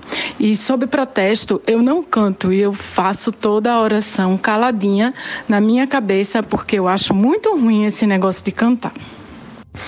O aniversário foi de Chico, inclusive. Parabéns, Chico. Mas quem ganhou o presente foi toda a audiência do podcast Conversando Água com essa maravilhosa dica que Diana deu. Se vocês gostarem, inclusive eu tenho uma sugestão adicional, que é seguir Leandro Demore, que é o diretor da polêmica plataforma independente de notícias, o Intercept Brasil, porque Demore está sempre repostando aí os memes de Guga Chakra destruindo Rodrigo Constantino com fatos e lógica. E né, é sempre bom dar uma gargalhada de nazi, conservador, safado sendo destruído por fatos e lógica, mesmo que a pessoa que esteja destruindo ele seja um outro liberal safado, mas né, muito menos mal. Sempre bom rir. Ô, Tititia, tão bonitinho fazendo podcast. Dante, amor, e você precisa participar mais, porque esses seus amigos, velho, é, tá de lascar, velho, precisa da sua ajuda. O que os ouvintes também não sabem é que rolou uma conversa séria antes de abrir o podcast sobre um episódio totalmente cantado do podcast. Então, não foi esse ainda, mas se preparem, porque um dia pode ser que aconteça. Então é isso, a gente está aí simplesmente introduzindo lentamente para que vocês não tenham um choque muito grande. Será por isso que o Will tá assim tão calado, tá tremendo nas bases? Imagina, eu vou fazer um dueto com Cessi. Eu acho que depois do episódio passado e o começo desse, o Will abriu mão do podcast. Ele deve estar organizando outro podcast concorrente com outras pessoas e a gente vai saber já já. Lembra de Cypher, daquele episódio que eles encontram uma galera que é a cópia exata deles, assim, só que mundo bizarro? Pronto, vai rolar a mesma coisa aqui. Ah, pois eu vou aproveitar que o ditador, ou quer dizer, o diretor não está e vou esculhambar geral. Vou, fazer, vou declamar um poema. Caralho, Kitty mal chegou aqui, já fez áudio longo, já cantou, vai declamar agora. Daqui a pouco tá reclamando de religião. Cuidado vocês aí, se liguem, hein? Se liguem. Poema do ouvinte. Se o céu que nos encobre um olho fosse, e o mar desse olho fosse o pranto, meu seria o olhar, outrora doce, que hoje por ti chora, chora tanto. Minha alma, que era presa, hoje é perdida, de vaga enlouquecida de paixão. Meu peito hoje é aberto em uma ferida, onde um dia tive um coração. Mas sonho, nos meus sonhos de menina, sentar junto a uma fonte cristalina, contente por enfim ter-te ao meu lado. E quem me faz sofrer, rir, me faria. Transformarias dor em alegria, se tu quisesses ser meu namorado. Cristiana Gueiro Souza, senhoras e senhores, obrigada.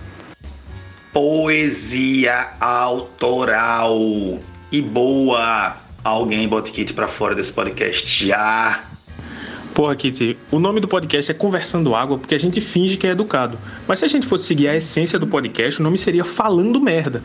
E aí você chega com esse puta poema aqui, deixa até a gente sem graça, porque quebra um pouco, né, com a intenção, os parâmetros do programa. O único quadro que a gente tem que sai é o Gordo Declama, mas aí a gente estava acostumado só com ele. Aí tem o dobro de poesia de qualidade no programa só, realmente complicado. A gente vai ter que ver aí se vai ficar na edição, se vai tirar, porque nosso ouvinte não está preparado para isso não. Nosso ouvinte? Quem? Eu? É, você e os nossos outros três ouvintes, que a gente ainda não sabe quem são, mas a gente sabe que eles existem. Pelo menos a gente espera que eles existam. Não, eu sei que existe Luana e o namorado dela que grita passarais na hora H. Eu e quem? Existe uma escola que defende a hipótese de que Will pegou os três celulares que ele tinha velho em casa, logou em contas fantasmas e esses celulares são os que ouvem, tá ligado? A nossa, o nosso podcast. Ele, inclusive, fez um VPN pra fazer essas coisas internacionais e tal. E às vezes, quando ele tá com saco, e aí ele desloga e loga no outro país, assim, sabe? Pra dar, mas daí dá 5, 6 na semana. Então, tem isso aí. Eu, eu, eu sou dessa escola aí. Parabéns, Kitty. Que poema lindo. E você declama divinamente. Eu estou agora oficialmente renunciando. Adorei o poema. Jamais chegarei a seus pés. Até porque você faz um trabalho de curadoria na escolha dos poemas excelente. Obrigada. Minha gente, as crias de vocês já colocaram vocês em situações é, constrangedoras. Pois é, eu, eu, não, eu vou falar da minha neta canina, tá? Eu tenho uma neta canina que é da marca Jack Russell Terrier, que chama-se SCAD, porém atende pela é, delicada alcunha de demônia. É, quando o Kit diz canina é porque é o cão mesmo. Nossa, pesadelos com essa cachorra. Então, a gente estava passeando num lugar aqui próximo a Recife, chama Aldeia, que tem uns resquícios de Mata Atlântica. E a gente gosta de fazer umas trilhazinhas por lá. Eu, meu namorado e Scade e uma tia minha, que já é bastante ressabiada com Scade, porque Scade já tentou abocanhar delicadamente os netinhos dessa minha tia. Então, a gente estava passeando e como é um lugar ermo que não tem muita, não tem casa quase, assim, tem umas casas de campo, outra. Eu ando com ela fora da guia. E a gente tava passeando, já tinha passeado por esse lugar outras vezes, mas eis que ela adentra propriedade alheia e assassina um pato bebê na frente da mãe e do resto da ninhada. E de um cachorro tabacudo que não fez nada, velho. Eu fiquei desesperada, gritando. E depois, assim, ela, ah, ela matou o pato, matou um patinho bebê, meu pai amado. E a dona dos patos, uma senhorinha, fazia: Oh meu Deus, matou o bichinho. Meu Deus do céu, mas vocês não sabem não o constrangimento que foi. Aí Tiago fazia assim: Senhora, senhora. Tô me lembrando da cara dele. Senhora, a senhora quer. Eu, eu gostaria de ressarcir o seu prejuízo. A mulher fazia: Não, meu filho, o bichinho. Dizia- Aí ele fazia: Senhora, a senhora quer que eu faça um enterro no parto? Eu tô rindo, mas é de nervoso. Cristiana, a pergunta é: no final das contas, você pagou o pato? E sim, a demônia era minha BFF, até o dia que ela também assassinou uma de minhas lagartixas lá na praia. Hoje nós somos inimigos juramentados e a gente não pode se encontrar, sob risco de morte de um dos integrantes da nossa dupla de enrolei. Tchau. Vai ter que ter um tudo um tch depois dessa do pato aí. A gente tentou pagar o pato, mas a mulher não aceitou. E você mente, porque você sabe que a demônia ama tio Fred. A demônia, quando vê tio Fred, a demônia se mija de tanta emoção e felicidade. Rapaz, que situação lamentável, viu, Kitty? Que cachorro endemoniada mesmo, matou o filhote de pato. Providenciaram pelo menos um, um enterro decente para o filhote de pato. Coitadinho. Eu, aqui em casa eu tinha um jabuti que eu tive que fazer uma doação, mandei lá para Limoeiro. E eu tenho ainda duas gatas, a Acerola e Joelma. Joelma é a mais velha, eu chamo ela de a gata bandida. Uma vez eu peguei ela com 20 reais na boca, que ela pegou da minha carteira. Tinha nota de 10 e de 5, ela só pegou a de 20. Esse negócio de pato me lembrou uma coisa que a gente tava comentando esse final de semana. Um amigo da gente, eu vou evitar nomes, é, morador lá do, do Morro Nacional da Conceição e tal. Ele tinha uma história muito engraçada, meado no começo do ano 2000. As casas lá compartilhavam muito assim os quintais, né? As frentes e os quintais praticamente se encontravam e tal. Aí teve uma noite que ele tava tomando uma cervejinha em casa, não sei o que, ele pegou e foi no quintal dele assim, e o quintal dele na diagonal dava pro quintal de um, de um amigo dele, né? Quando ele olhou, tava um amigo dele lá com, com um casinho, com a namorada, não sei. E os dois já começando um namorico e tal, não sei o que. Daqui a pouco um foi levantando uma saia e tal, não sei o que. Os coisas começaram a chamego mais. Aí começaram a transar segurando no coqueiro lá, né? Aí ele disse que a parte engraçada da coisa foi que ele ficou só ouvindo os gemidinhos, ai, ai, não sei o que. Na hora que ele fez, aí eu vou gozar, eu vou gozar. Daqui a pouco, quando ele fez, eu vou gozar, deu um intervalozinho assim de 5 segundos, aí ele começou a fazer. Ué, Qué? Qué? Qué? Aí parou o Qué e fez. Gozei. E terminou. Mas, Paulinho, a grande questão era o que Joelma ia comprar com 20 conto, né? E, Bruno, eu acho que. Eu não sei se Quen é pior ou é melhor do que Passarais. Eu fiquei na dúvida agora. Passarais. Minha nossa, Kitty, que situação. Sei não o que, é que eu ia fazer. Fiquei aqui consternada e constrangida por você. Isso me lembrou agora uma cena de uma vez que eu estava saindo do trabalho, eu trabalhava numa casa e aí eu estava saindo de noite e aí tinha um passarinho lá no, no chão e de repente um gato abocanhou o passarinho inteiro. De uma, abriu a boca e de uma vez só, assim, como se fosse, sei lá, uma bolacha. E, e, e comeu, engoliu e entrou o, o passe. O passarinho também normal. Eu fiquei meio chocada, assim, que eu, tipo, só via essas cenas em desenho animado, nunca tinha visto ao vivo, né?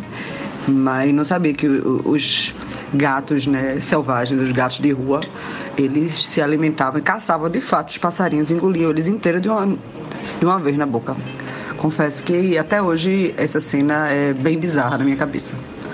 Passarais após a demônia já abocanhou passarinhos no plural. Ó, lagartixas, como o Fred testemunhou, aquele besouro mungangá. O que passar, minha filha? O que passar na frente e a bicha caça. Agora ela não come não, porque ela, é, essa raça ela foi desenvolvida para pegar a caça, mas não comer.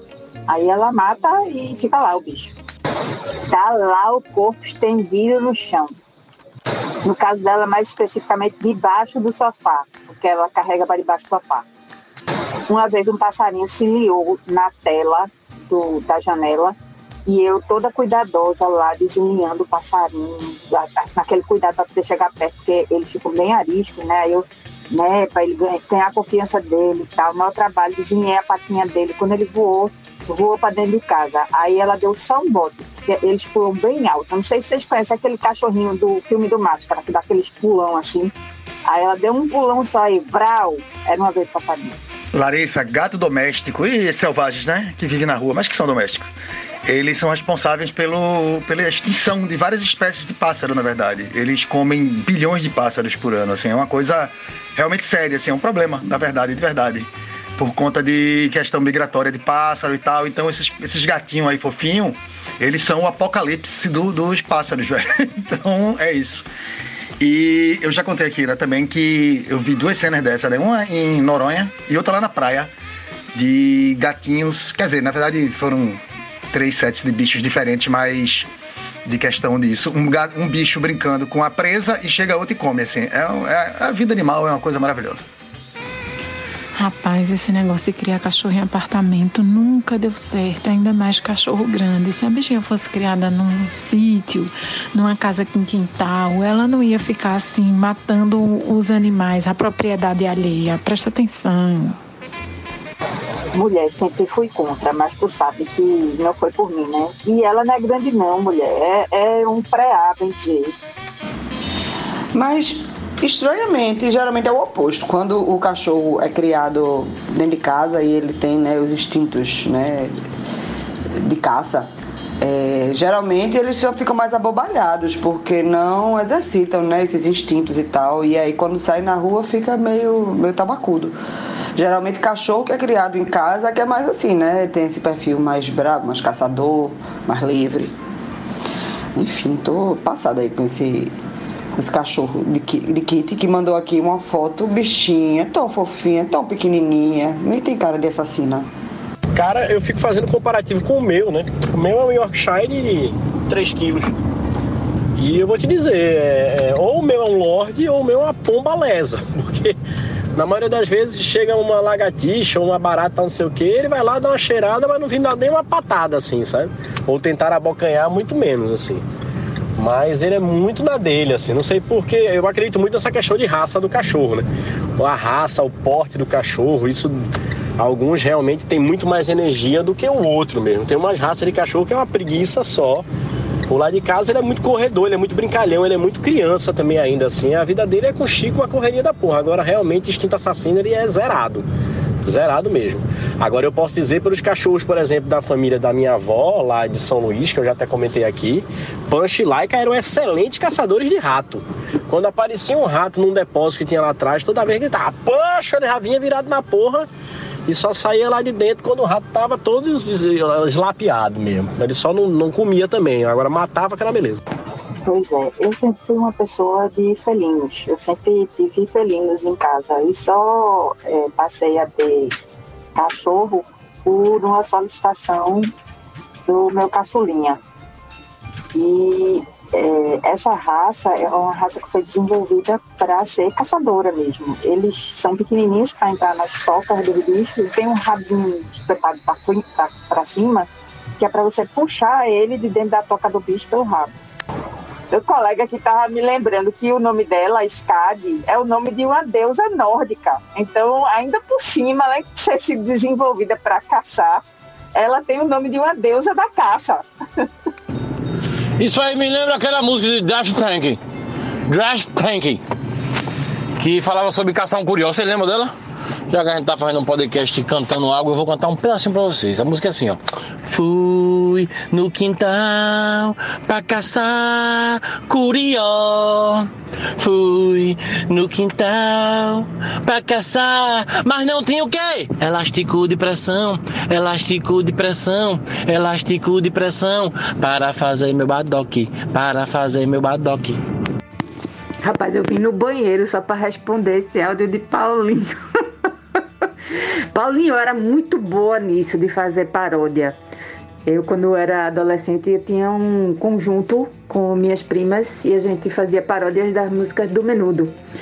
E, tipo assim, enfia o nariz, vai passar. Caralho, como é que é, Kitty? Cara, eu tô, falando? Como é que é? enfia o nariz vai passar isso? é das nossas, viu? Vai ganhar a carteirinha do lado da encruzilhada, vai ganhar a carteirinha. E tu sabe que eu morava lá, né? Na encruzilhada. Estourou. Minha gente, para tudo, capotando os assuntos aqui. Eu tô passada. É, tem uma jogadora do PSG que se chama Keira, que é titular do PSG, jogadora de futebol feminino, que sofreu um atentado semana retrasada. É, bateram nela com barra de ferro, uma coisa, um assalto. Era um negócio, uma história meio mal explicada, mas ela foi muito agredida, apanhou muito e bateram nela com barras de ferro. Uma das melhores amigas dela no PSG era outra jogadora chamada Diallo. E Diallo era banco e depois que ela sofreu esse atentado, a menina eh, foi titular num jogo da Champions League do PSG contra o Real Madrid. O PSG ganhou de 4 a 0 e ela atuou nesse jogo. Pois Diallo foi presa hoje, nesta quinta-feira, dia 11 de novembro, suspeita de ter eh, emboscado a companheira de time, uma das suas melhores amigas, com quem viviam postando fotos nas redes sociais e ter mandado a galera bater em Queira, bater valendo. A menina tá toda ferrada, tá sem conseguir treinar ainda. Minha gente, que diabo. Não tem um filme que é assim, né? Com uma patinadora. Eu tava lembrando de algum filme, é, Kitty. Eu acho que é Tônia. Eu me lembro que alguém quebrou as pernas da, da concorrente, não foi? Tinha uma história dessa. Eu acho que é isso mesmo, acho que é Tânia, ou Tônia, sei lá. É a história real, né? Tem até um documentário. Eu, eu vi na, na ESPN um documentário que a história real era. O marido dela organizou um atentado aí, tentou quebrar as pernas de uma concorrente dela para poder ir para as Olimpíadas. Confusão desgraçada, depois pegaram o cara, um negócio bem bagunçado assim, né? Essa patinadora era bem, bem humilde, assim, meio redneckzinha, né? daquele meio oeste americano, enquanto a outra era toda chicona, toda bonitona. Aí teve esse estresse. Rapaz, que história louca essa do PSG aí, hum, realmente. Lá venho eu trazendo mais notícias do mundo bizarro para vocês. Vocês acreditam que a Comissão de Mulheres da Associação dos Juízes Federais teve que se pronunciar a respeito de um ministro do Superior Tribunal de Justiça que xingou uma colega no plenário? Adivinhem por quê? Porque ela é velha, sendo que ele é tão novinho mesmo. Vocês acreditam que no meio da votação o cara ligou para o outro que estava com o celular no Viva Voz e, e esculhambou uma colega magistrada, no caso ministra, que estava votando. Ele, ninguém aguenta mais essa velha. Você, eu não consigo entender, não. Aí você acha que ele é um pitel, que ele é bem novinho, deve ter sim seus 35 anos, né? Que é uma idade, eu acho, mínima para você virar juiz do STJ. Não, não, ele é um senhorzinho também, mas porque mulher pode ser xingada de velha. Você não gosta de um xingamento de uma mulher, do que ela tá fazendo, do que ela tá votando. Aí você vai lá e escolhendo a mulher. Olha, sei não, cansada desse macho branco tudo ó. É foda mesmo, Moura. Eu fico imaginando aqui a figura, deve ser aqueles velho branco, né? Dono de lancha. Que depois de uma certa idade troca a esposa por uma boizinha de 20 e poucos anos, de 30 anos e tal. Pra pagar de gatão, né? É uma postura lamentável. E assim, na real, velho nem velha não devia nem ser xingamento, né? Porque quem não ficar velho ou velha é porque morreu antes. O que me traz a o recadinho do ouvinte sobre o episódio 37, quando vocês estavam falando sobre xingamento. Que eu fiquei pensando assim, mais importante do que essa história de ressignificar ou então assim, se preocupar se o xingamento realmente é um xingamento, como nesse caso do velho ou da velha, é a gente pensar se aquele xingamento não está re, é, reproduzindo não, mas fazendo permanecer uma ideia que termina sendo uma coisa muito perigosa para alguns grupos, tipo é, manter ou continuar usando viado, bicha como xingamento. Você está perpetuando a ideia de que ser de que viado e bicha é uma coisa ruim e é, o perpetuar essa ideia faz com que essas pessoas sejam vulneráveis, porque a, a grande parte da população começa a começa não, continua a tratar aquelas pessoas como não pessoas ou como pessoas menores. Mesma coisa com os xingamentos raciais e machistas. Essa era a minha humilde contribuição sobre a questão dos xingamentos. Então, Kitty, eu acho que a discussão nasceu exatamente assim, da gente se perguntando é, o que é que hoje ainda era um xingamento, porque evidentemente que gay e viado não são xingamento e nunca deveriam ter sido. É, e aí, como é que a gente vai xingar uma pessoa hoje? A gente começa, filho da puta, não pode mais. Arrombado, também não. E eram, são, eram todos xingamentos, eram usados recorrentemente, mas eles envelheceram. E eu, eu acho que foi aqui com pessoas desse grupo que a gente chegou à conclusão que um excelente xingamento é mala sem alça, né? Estamos nesse pé neste momento. Eu quero dar minha contribuição com os xingamentos, porque no último episódio eu tive que fazer uma incursão aí por universos paralelos e superiores e não pude participar do episódio de forma efetiva e quero dizer que tem xingamentos que não envelhecem e que são perfeitos. Feito infeliz das costas oca, febre tif, febre caveira, cranco, miséria e desgraça. Sim, também caipora. Esse cara é um caipora. Perfeito. Minha gente, eu queria muito ajudar nessa discussão, mas como vocês podem ver, eu tô quase gritando e não tem voz. Fudeu. Diana Meira, minha querida, eu só posso lhe recomendar aí um gargarejo com anapion, né? Um sorvetinho de gengibre, né? Um milkshake aí de, de menta, alguma coisa para meu gargarejo também com aquele LX nativo. É horrível, mas é efetivo.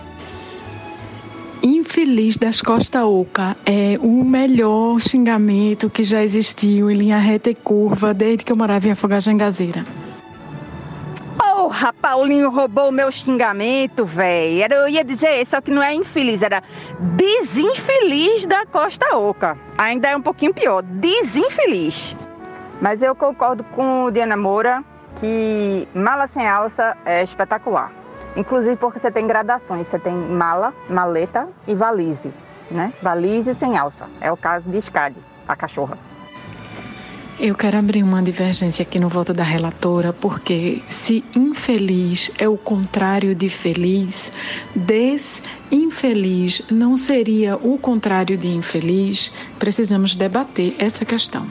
Aí eu vou chamar Paulo Gordo aqui para me ajudar, porque nos interior, quando a pessoa diz desinfeliz, é porque ele é mais do que infeliz, é um desinfeliz. É o prefixo 10 aí, ele vem do, do, do latim de 10, 10 que quer dizer 10, que é des, des, desestabilizar, desinfeliz. É, eu, eu me enrolei um pouco. Galera, galera, temos recadinho da ouvinte. O ouvinte mandou. Tem uma observação sobre o episódio que está no ar. E ela tem declarações de carinho também a todos nós, viu? Coisa fofa, tratem bem a ouvinte. E aí, pessoas do Conversando Água, é, eu queria comentar que esse negócio de xingar é muito relativo, muito relativo, porque assim, entre as mulheres da família da, da minha mãe, né, então eu, minha mãe, minhas tias e minhas primas, é, a gente tem um xingamento que não é muito bem um xingamento. Então, assim, a gente se chama, até quase uma forma carinhosa, sabe? É, a gente se chama de rapariga. Então, assim, mas não é no sentido do rapariga, rapariga, né? De uma mulher mais, mais libertina, digamos assim. É no sentido de, tipo, pô, que fuleira, safada, assim, né? Não, não safada, safada, porra. É, deixa eu contextualizar. É de, tipo, rapariga, tu nem. Tu fez tal coisa e não me chamou. Tu foi pra praia e não me chamou. Ou então, tu é uma rapariga mesmo, né? Tu combinou isso comigo e não fez. Então é mais nesse sentido, assim, sabe? Tipo, tu é muito fuleira e não fizesse isso comigo. Porém, se outra pessoa fora do meu âmbito familiar me chamar de rapariga, eu vou ficar assim, todo quanto chateada e vou dizer que rapariga é você, é mal amada. Então, né? É, depende muito do contexto aí e das pessoas que estão me xingando. Mas eu acho que xingar é uma coisa assim maravilhosa. Não xingar pessoas, mas xingar situações. Na verdade, não é nem o fato de xingar, é soltar os palavrões. Eu acho que assim, eu sou uma pessoa muito desbocada. Eu adoro falar palavrão. E não falar palavrão pra mim é uma coisa assim, muito sem graça. Sabe, assim, usar um caramba. Não, não é caramba, sabe? É caralho mesmo, sabe? Não, não dá, não dá. Não dá pra usar, poxa, é porra. Não dá. Sabe? Não tira o, real sentimento da pessoa. Você falar bonitinho, fofinho. Ah, um bobo. Não, não, não é, sabe? É um cara de cu, é um escroto, é um idiota. Tem que ser uma coisa mais raivosa, assim, sabe? Xinguinho não, não funciona, tem que ser xingão mesmo, palavrão. Né? E uma teoria que eu criei, tá? Vou criar vários assuntos aqui no mesmo áudio. É uma teoria que eu criei, que o ouvinte passarás, talvez ele seja evangélico. Porque, veja bem, é, vai que ali no ato tal, ele terminou, gritou passarás, pra dizer, tipo, tira essa, esse tesão, essa, essa, essa, essa, como é que se diz, meu Deus? Essa luxúria de mim, entendeu? Esse pecado capital horroroso. Aí ele grita passarás criei essa teoria, achei perfeita. Acho que isso cola muito. E uma coisa, para finalizar, é um pedido. Por favor, faça um evento onde os ouvintes possam ir, porque eu queria muito conhecer vocês. Entendeu? Eu só conheço dois integrantes, que uma pessoa, acho que desses dois, acho que uma pessoa nem sabe quem eu sou. Por incrível que pareça. Porque assim, eu conheço o Bruno, a gente treina juntos, então a gente tem uma certa convivência. E depois de um tempo ouvindo o podcast de vocês, eu descobri que é, eu convivi brevemente com Diana Moura. Na verdade, era para ela ter convivido mais comigo, porque era para ela ter feito pilates comigo, né? Mas ela não era uma aluna muito assídua, então ela faltava mais do que ia. Mas eu fiquei muito feliz de descobrir que tem mais uma pessoa conhecida, porque eu realmente tenho muita vontade de conhecer vocês. Acho uma galera massa. Não bebo cerveja, mas beberia com vocês. Então pensem com carinho e marquem um encontro. Inclusive, acho que o, o Passarais também vai gostar muito. Vou ficar um pouco desconfiada se ele ficar gritando passarais lá, mas enfim, né? Vamos ver. Que áudio delicioso e querido dessa ouvinte. Mulher, eu concordo com você. Essas pessoas aqui do grupo mais interno, eu vivo chamando tudo de Kenga. Eita, que passou um ônibus aqui do meu lado aqui agora. Eu vivo chamando tudo de Kenga, rapariga e tudo no maior amor e carinho. É exatamente aquele clima de Kenga, eu te amo. E é isso mesmo. E sim, agora que estão diminuindo as restrições, né? Quando a gente puder fazer, teríamos o maior prazer em aglomerar conjuntamente, que seria divertidíssimo. Obrigada pelo carinho. Gostei muito, gostei muito da participação do ouvinte e quero dizer que eu chamava minhas irmãs tudinho de rapacoco. Rapacoco eu achava legal, achava bonitinho. É isso, é dependendo totalmente do contexto, né? Como a gente estava falando desde lá de trás. Se você está dentro de um espaço específico que você cresceu falando isso. E sim, palavrão é vírgula aqui. E sobre a festinha, para encontrar todo mundo e beber todo mundo, é muito simples. Você não vai ficar sem opção de beber, não. A gente bebe cerveja, a gente também bebe cerveja. Quando acabar, a gente pega, bota para gelar a cerveja e depois no finalzinho, na saideira, só para lavar e para poder ficar refrescado, a gente toma uma cerveja. É isso aí, ouvinte. Grande áudio, grande áudio, em vários sentidos, inclusive com trilha sonora, né? Isso aí, isso aqui é qualidade de ouvinte. E você está certa, na verdade. O chegamento ele tem a ver com né, como o interlocutor recebe e a intenção de quem fala, né? Então é só isso, que é o chegamento. Agora a gente tem que ter cuidado para também não, não popularizar, não perseverar com muitas palavras que tem uma fonte que é ruim, né? Então, devagarzinho a gente pode diminuir essa porra mesmo. Mas é isso e vamos se encontrar, aproveitar logo, viu? Porque tá abrindo, mas vai fechar, porque a quantidade de gente aí convidada tá crescendo e essa abertura, ela é tem hora para fechar. Inclusive, corre aí, corre aí, porque a gente tá no meio da bolha. Eu já comecei a me, a me fechar de novo. Então é isso. Boa sorte a todos. Até o carnaval. Eu tô nessa cerveja aí. E falando sobre esse espaço carinhoso de utilizar esses termos, quem sabe a gente não precisa ressignificar, mas eu entendo perfeitamente quando a gente o está fazendo de forma carinhosa dentro de um determinado grupo. Vamos lá. Ei, colega ouvinte, tudo bem? Eu também sou ouvinte. Ei, que massa conhecer outro ouvinte. Gostei muito do seu áudio, gostei do seu carinho por essas pessoas que nem merecem muito. Mentira, mas merecem, mas não merecem não. Comentando aqui o áudio da nossa querida ouvinte, muito fofa, achei uma coisa deliciosa esse áudio. É, eu acho que o xingamento ele pode sim ser ressignificado, mas esse processo tem que passar pelo público que é, é que seria vítima do xingamento. Eu tenho várias amigas lésbicas, conhecidas lésbicas, e quando foi assim por volta de 2000 e sei lá 2006, 2007, elas resolveram ressignificar a palavra sapatão. Hoje um monte de gente usa no sentido carinhoso do termo, assim. Mas é, num determinado momento elas disseram: foda-se, a gente é sapatão e a gente vai usar sapatão e pronto. E elas começaram a usar camiseta dizendo que eram sapatão, elas começaram a postar coisas dizendo que era sapatão, elas começaram a colocar coisas. Tem uma sapatão passando na sua timeline no Facebook, na época do saudoso Facebook. E isso é, contribuiu para que o termo ganhasse sim uma no... fosse visto, fosse lido de uma maneira diferente. O que eu não me sinto, isso não me autoriza, eu não me sinto autorizada a chegar para ela e dizer, e aí, sapatão, tudo bom? Mas elas usam entre elas e eu acho isso super de boa. Então a gente tem que ter só esse cuidado. Eu acho que passa por aí, passa por quem fala, passa por quem recebe, passa pelo grupo e digo mais, é, quando você, quando um grupo fechado, num núcleo, isso tem um, um, isso é escutado de uma maneira fora desse núcleo já pode ser escutado de uma maneira totalmente diferente.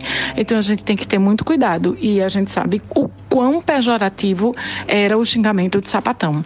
Fora isso, é verdade, querido ouvinte, eu sou uma pessoa farrapeira no Pilates. Eu realmente não me lembro quando foi que a gente se conheceu, porque eu farrapava muito, mas é porque eu descobri que eu gosto muito de yoga, mas eu detesto Pilates. Eu odeio aquelas maquininhas, aqueles lenga-lenga, aqueles puxa-encolhe. Eu prefiro pegar peso. Eu odeio academia, eu também não vou para academia. Mas eu faço meus exercícios físicos na jaqueira. Eu prefiro pegar peso do que ficar ficar esticando aquela armola. Eu acho que é uma lenga-lenga que não sai do lugar e me incomodava, me deixava impaciente e eu achava que eu não estava fazendo nada assim, a não ser perder meu tempo. É lamentável isso, não é, Diana Moura? Enfim, gravei outro podcast dentro do podcast. Boa sorte a todos. É isso aí, é isso aí. Como eu falei lá em cima, a, a gente tem que ter cuidado com a origem das palavras e o que elas significam, porque elas são armas. Palavras são fortes. E enquanto a gente, mesmo brincando e mesmo com boa intenção, mantém ela no vernáculo, elas continuam tendo força. E a, a intenção original delas continua tendo força. É difícil ressignificar um negócio desse quando a outra metade não, não quer ressignificar, né? Então, eu acho que o correto, talvez, o, seria realmente a gente ir tirando elas devagarzinho do vocábulo, do, né, do, do pool de palavras que a gente usa. Realmente, porque é lógico, né? Se eu falo, uh, tipo, chamo Dida, ou Amora, ou Kitty, de quem, rapariga, te amo, não sei o que aqui. Meu filho ouve isso, vai dizer, mamãe, por que você está chamando ela de quem? Ou de rapariga? Ou, e o que significa essa palavra, né? Então, é uma forma dessa palavra se manter e, no fim das contas, eu acabar tendo que explicar a origem disso aí e de por que, que ela não pode ser utilizada em outros espaços. Então, realmente, tem que se tomar muito cuidado nesse momento com essas nossas armas mesmo aí, né? É, é só lasca um pouco também, né? Não, lasca não, né? Mas foda. Uh, porque é, é, toda uma história, né? E o quanto isso é difícil. Mas isso é difícil tanto nesse espaço quanto no espaço do antirracismo, do ui, racismo, foi lógico, do antirracismo, né? do, do feminismo, da, de todas essas ressignificações que a gente está tentando realizar aí para poder principalmente, né, tentar influenciar essa nova geração a caminhar por um por uma trilha, né, por um caminho mais menos escuro, digamos assim, mais iluminado. Venho através desse mal gravado áudio com minha voz retornando um pouco, dizer que eu concordo com o Fred e a gente tem que ir realmente eliminando essas coisas todas que a gente fala. Eu acho que esse é um processo em construção. Eu não sei se simplesmente eliminar totalmente as palavras é o que resolve ou se ressignificar é mais adequado. Eu realmente não sei, estou aqui expressando a minha ignorância, mas eu acho que ficar atento, prestar atenção, evitar usar principalmente com quem você não tem intimidade, é, enfim. Mas se Cecília me chamar de Kenga, eu não vou me sentir ofendida. Porém, é, não, eu não sei, eu, é confuso para mim, é confuso, tá? E se fosse outra pessoa no meio da rua, talvez eu ficasse com ódio. Então, e, e como é que a gente freia isso? Como é que a gente dosa isso? Como é que a gente sabe? Volto a dizer, eu não sei. Eu acho que é um processo em construção e tenho muitas dúvidas. Mas se fosse para escolher alguma coisa assim para resolver hoje, eu acho que cortar tudo era a melhor resposta. Mas não sei se resolve você está correta. Até porque eu acho que é um processo único, né? E novo, assim, na história, né? Tipo, esse procedimento, esse processo que a gente está passando. Eu não sei se tem aí estudos e psicológicos e tal, mas de qualquer forma, não duvido que haja um, um, algo que tenha acontecido em larga escala dessa forma. Então, realmente é uma questão de ir analisando, percebendo e, e tentando fazer. Quer dizer, tentando não errar muito, né? É só o que a gente pode fazer. é só o que a gente faz. É concordadíssimo, Fred. É isso, é tentando não errar muito, porque errar a gente vai, né? E é com erro que a gente aprende, né? É aquele é o learn by doing, né? Aprender fazendo. Você vai, erra, aprende com erro e tenta não repetir aquele erro que você cometeu anteriormente e com esperança seguimos em frente e ressignificamos aí esse futuro. Eu sou, né, hoje meus comentários aqui foram tipo uma uma mostra do quão difícil é, porque eu concordei, desconcordei, tentei ressignificar e tal, não é fácil. Chegando aqui atrasado para agradecer essa ouvinte maravilhosa que mandou esse áudio todo carinhoso, todo melado de amor e de carinho. Para dizer que Passarais pegou, viu? O Passarais, por incrível que pareça, chegou para ficar, não para passar. Que coisa louca, né? Né, Paulinho? Como diria Frederico, madness. Não sei se o pessoal já começou a dar as dicas aí da sexta, mas eu vou, vou dar a minha. E eu tava sem dica nenhuma, né? Essa semana, inclusive, uma amiga me perguntou: Gordo, me indica um filme legal aí e tal. Eu me trabalhei aqui a memória, a cabeça e não me vinha nada. Aí eu disse, pô, minha irmã, eu tô por fora desses filmes novos aí. Ela falou, pode ser um filme antigo. Aí quando ela falou filme antigo, velho, fui assaltado por uma memória, uma lembrança de um filme que eu vi com James Stewart. Mesmo de Janela Indiscreta, né? Pra quem não sabe. Famoso ator. Ele fez um filme em 1950 chamado Meu Amigo Harvey. Nesse filme ele faz um cara, um ébrio, chamado Elwood. E ele é um herdeiro de uma fortuna aí e tal, mas só que ele bebe muito e ele vê, ele é acompanhado sempre por um amigo imaginário, um Puka. O Puka é tipo uma entidade mitológica lá dos reinos nórdicos, que é um coelho de dois metros de altura. É, e ele sempre conversa com o coelho, fala com o coelho, ninguém vê esse coelho, só ele. Aí tentam internar ele no hospício e aí a história se desenrola em cima disso. É um filme meio comédia, mas muito divertido. James Stewart tá maravilhoso no filme. Me lembrei desse filme que eu vi há muitos anos atrás, revi e adorei de novo. Aí fica a minha dica. Meu amigo Harvey. Eita, eu me lembro dessa história desse coelho. Não me lembro muito do filme, não, mas me lembro do coelhão grandão, porque eu fiz a associação dele com aquele de. Como é? Aquele meio trash. Me esqueci. Johnny. Johnny. Diz aí, Fred, aquele meio do coelhão mal assombrado. Eu lembrei desse coelho, mas esse outro coelho do Harvey era, era meio fofinho. Frank, Frank, de Donnie Darko. Grande coelho, grande coelho. Um dos melhores coelhos da cinematografia mundial. Esse mesmo, Frederico. Aí vou aproveitar agora para dar a minha dica. Eu escuto rádio quando eu estou no carro, indo para o trabalho, voltando para casa, e tem três programas que eu gosto muito. É, são três programas locais. Um é na Freitaneca FM, é 101.5 que chama BR 101.5, que eu até gosto muito do título do, do programa porque remete à BR 101 que cruza o Nordeste.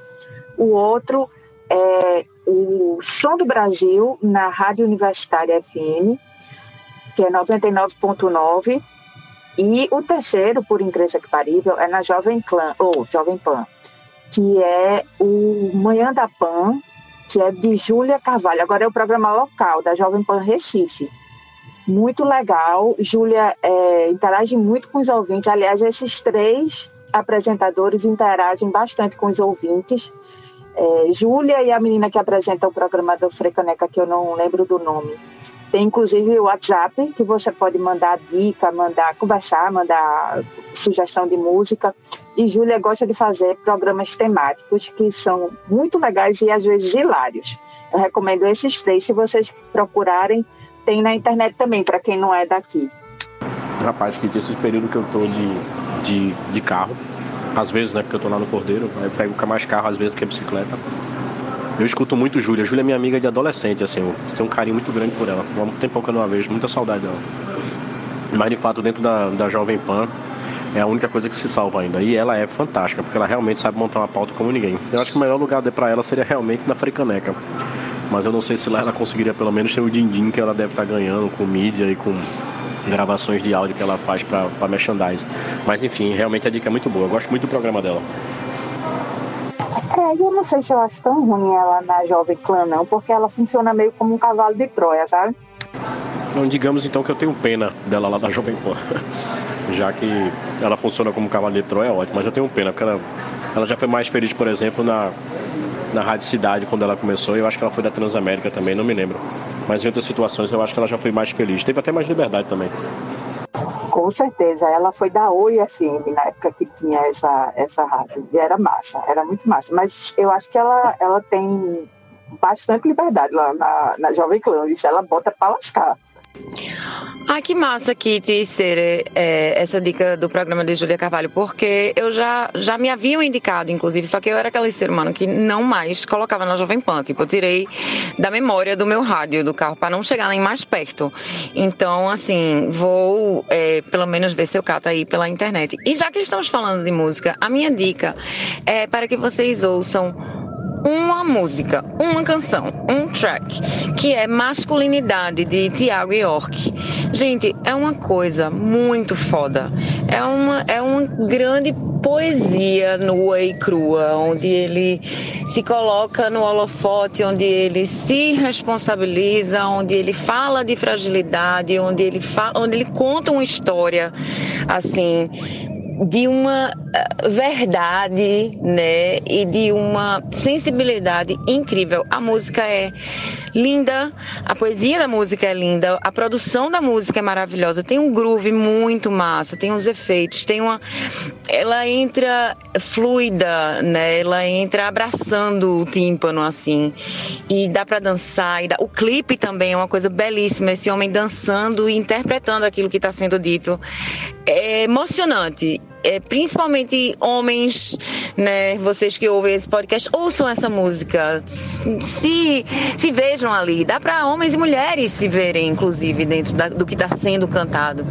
Mas eu achei assim muito foda e muito do caralho estar tá sendo cantado por um homem da forma que foi cantado tudo aquilo que ele cantou. Então ouçam esse track aí, que é a minha dica dessa semana. E, inclusive, só para não perder o gancho, é, dentro da letra da música, uma das coisas que ele fala é, tipo, eu era, quando mais novo, chamado de viado, como se viado fosse xingamento, né? É isso, é, é, é, é o quanto a gente tá nesse espaço agora de justamente olhar para si e saber o que é realmente que a gente vai perpetuar, né? Por mais que a gente tenha é, é, trazido conosco um espaço diferenciado de carinho, seja lá qual for, ou se dentro da comunidade LGBTQIAP+, o, o, o viado e viada já foi, né, sapatonizado, como contou a história da Moura, quer dizer, é isso, é a gente tá com a escuta ativa. Eu acho que estamos com a escuta ativa, estamos olhando os nossos passos e vamos em frente. Mulher, César, eu tinha visto é, esse lançamento na página do Quebrando Tabu. E inclusive propor como pauta, não como dica, mas eu só vi, eu só li a letra, não tive tempo de assistir o clipe. Aí não, não podia colocar uma coisa que eu não tinha visto, eu vou assistir. Minha irmã, assista, porque é um plano sequência foda, assim, num fundo infinito. Com ele interpretando mesmo, assim, a letra, sabe? E com o corpo, e com as expressões, e com. É, é, é muito foda. É o que eu tenho a dizer, é muito foda. Assista que, que dá para assistir várias vezes, dá para dançar junto, dá para reinterpretar a letra, ouvir de novo, sabe? Trazer para si, mandar para os amigos, para as amigas. É poderoso. Eu vou ver. Eu gosto de Thiago York. Acho que ele é um cara massa. Ele parece ser aqueles cara gente boa, fofo, né? De você querer dar abracinhos. Eu vou ver. A minha dica é, é uma série que já tá há um tempo no Netflix. É a terceira temporada dela. Acho que a terceira é a quarta, mas acho que a terceira temporada dela saiu faz um pouquinho de tempo, mas eu consegui só ver agora. E eu acho que é uma boa indicação para quem não tá querendo ver Round Six ou tiros de metralhador e tal. É Sex Education, que é uma série inglesa. Ela teve o princípio dela marcado por ser uma série que envolve adolescentes de uma escola do Reino Unido que resolvem dar conselhos sexuais, montando tipo uma clínica sexual. E aí vários universos sexuais, educação sexual, comportamento sexual vão se envolvendo dentro dessa trama. E também alguns relacionamentos, sejam eles afetivos, sexuais e por aí vão. Mas é uma comédia inglesa e tem um formato bom, daquele que faz você rir, sabe? E é bacana, eu, eu gosto dela. Pra quem tá afim de uma coisa mais levezinha, dá umas risadinhas, Sex Education, Netflix. Eu gostei muito, gostei muito da letra, o clipe achei massa, legal, mas a música realmente não é o meu clima, mas a letra e o clipe eu gostei muito. Achei foda assim o, o, o contexto todo, mas é, não é uma música que eu ficaria escutando. Eu queria dar uma outra dica, só que agora musical. É, caso você vá cozinhar alguma coisa na sua casa esse final de semana, caso você vá tomar uma cervejinha apenas, caso você vá ler um livro e goste até mesmo de uma trilha sonorazinha, é, caso você vá ficar feliz, curtir uma boa, bota a Academia da Berlinda para tocar. Eu sou muito fã desses caras.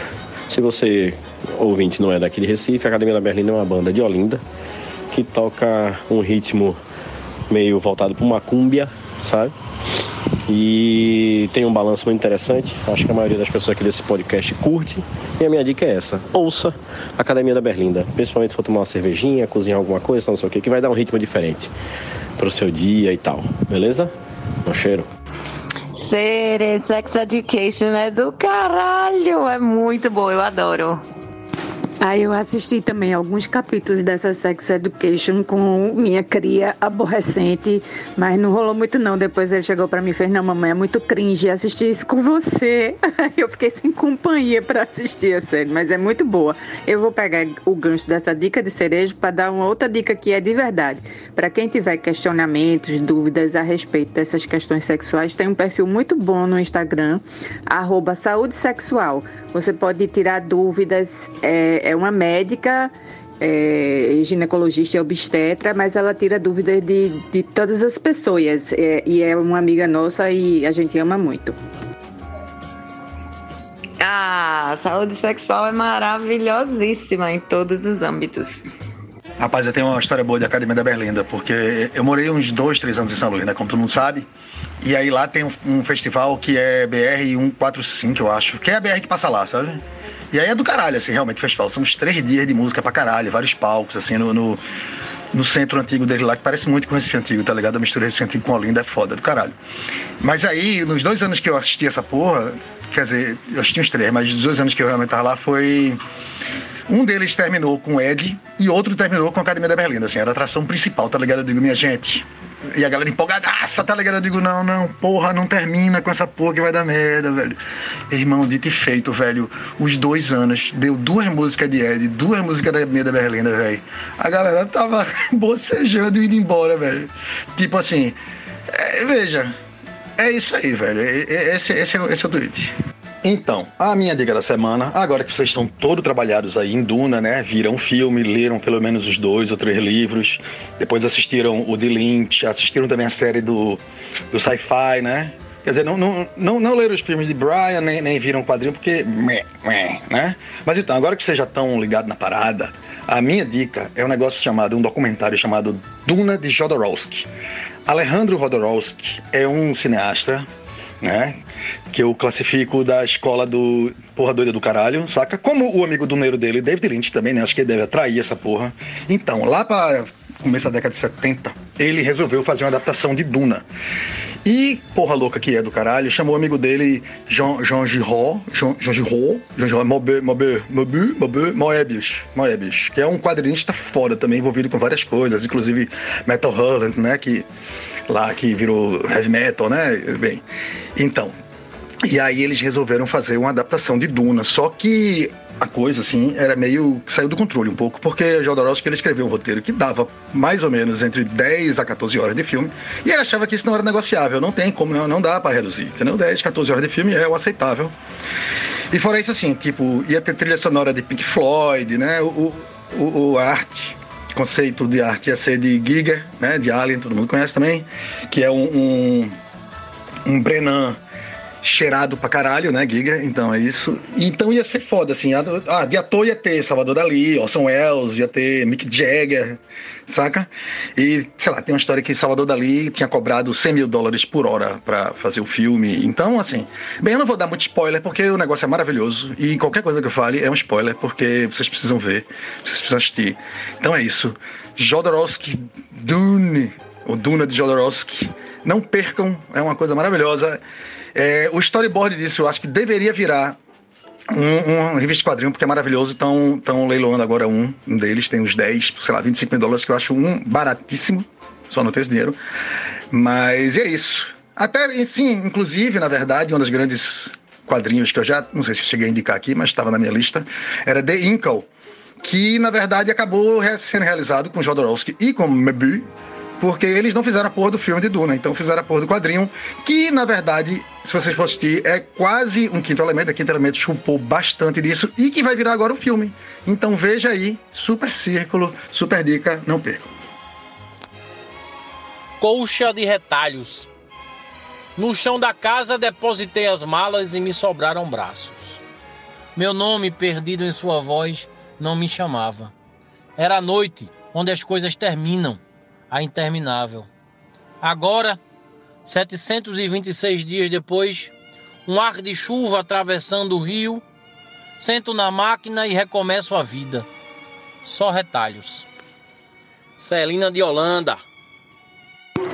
Eita, minha gente, o ditador, o diretor me autorizou a encerrar o podcast. Bora encerrar esse podcast. Eu gostaria de aproveitar a oportunidade para mandar um beijo para minha mãe, para o meu pai, para o meu marido Tiago Neves, que vai ouvir o podcast só porque eu estou falando nele. Agradecer muito a oportunidade de, de compartilhar com vocês esses momentos maravilhosos e estarei sempre ouvindo e mandando recadinhos. Beijos, beijos, beijos. Me liga, tchau. Tchau, Kitty. Amei essa participação, mulher. Um beijo enorme. Então é isso. A gente promete que vai tentar fazer um episódio melhor na próxima semana.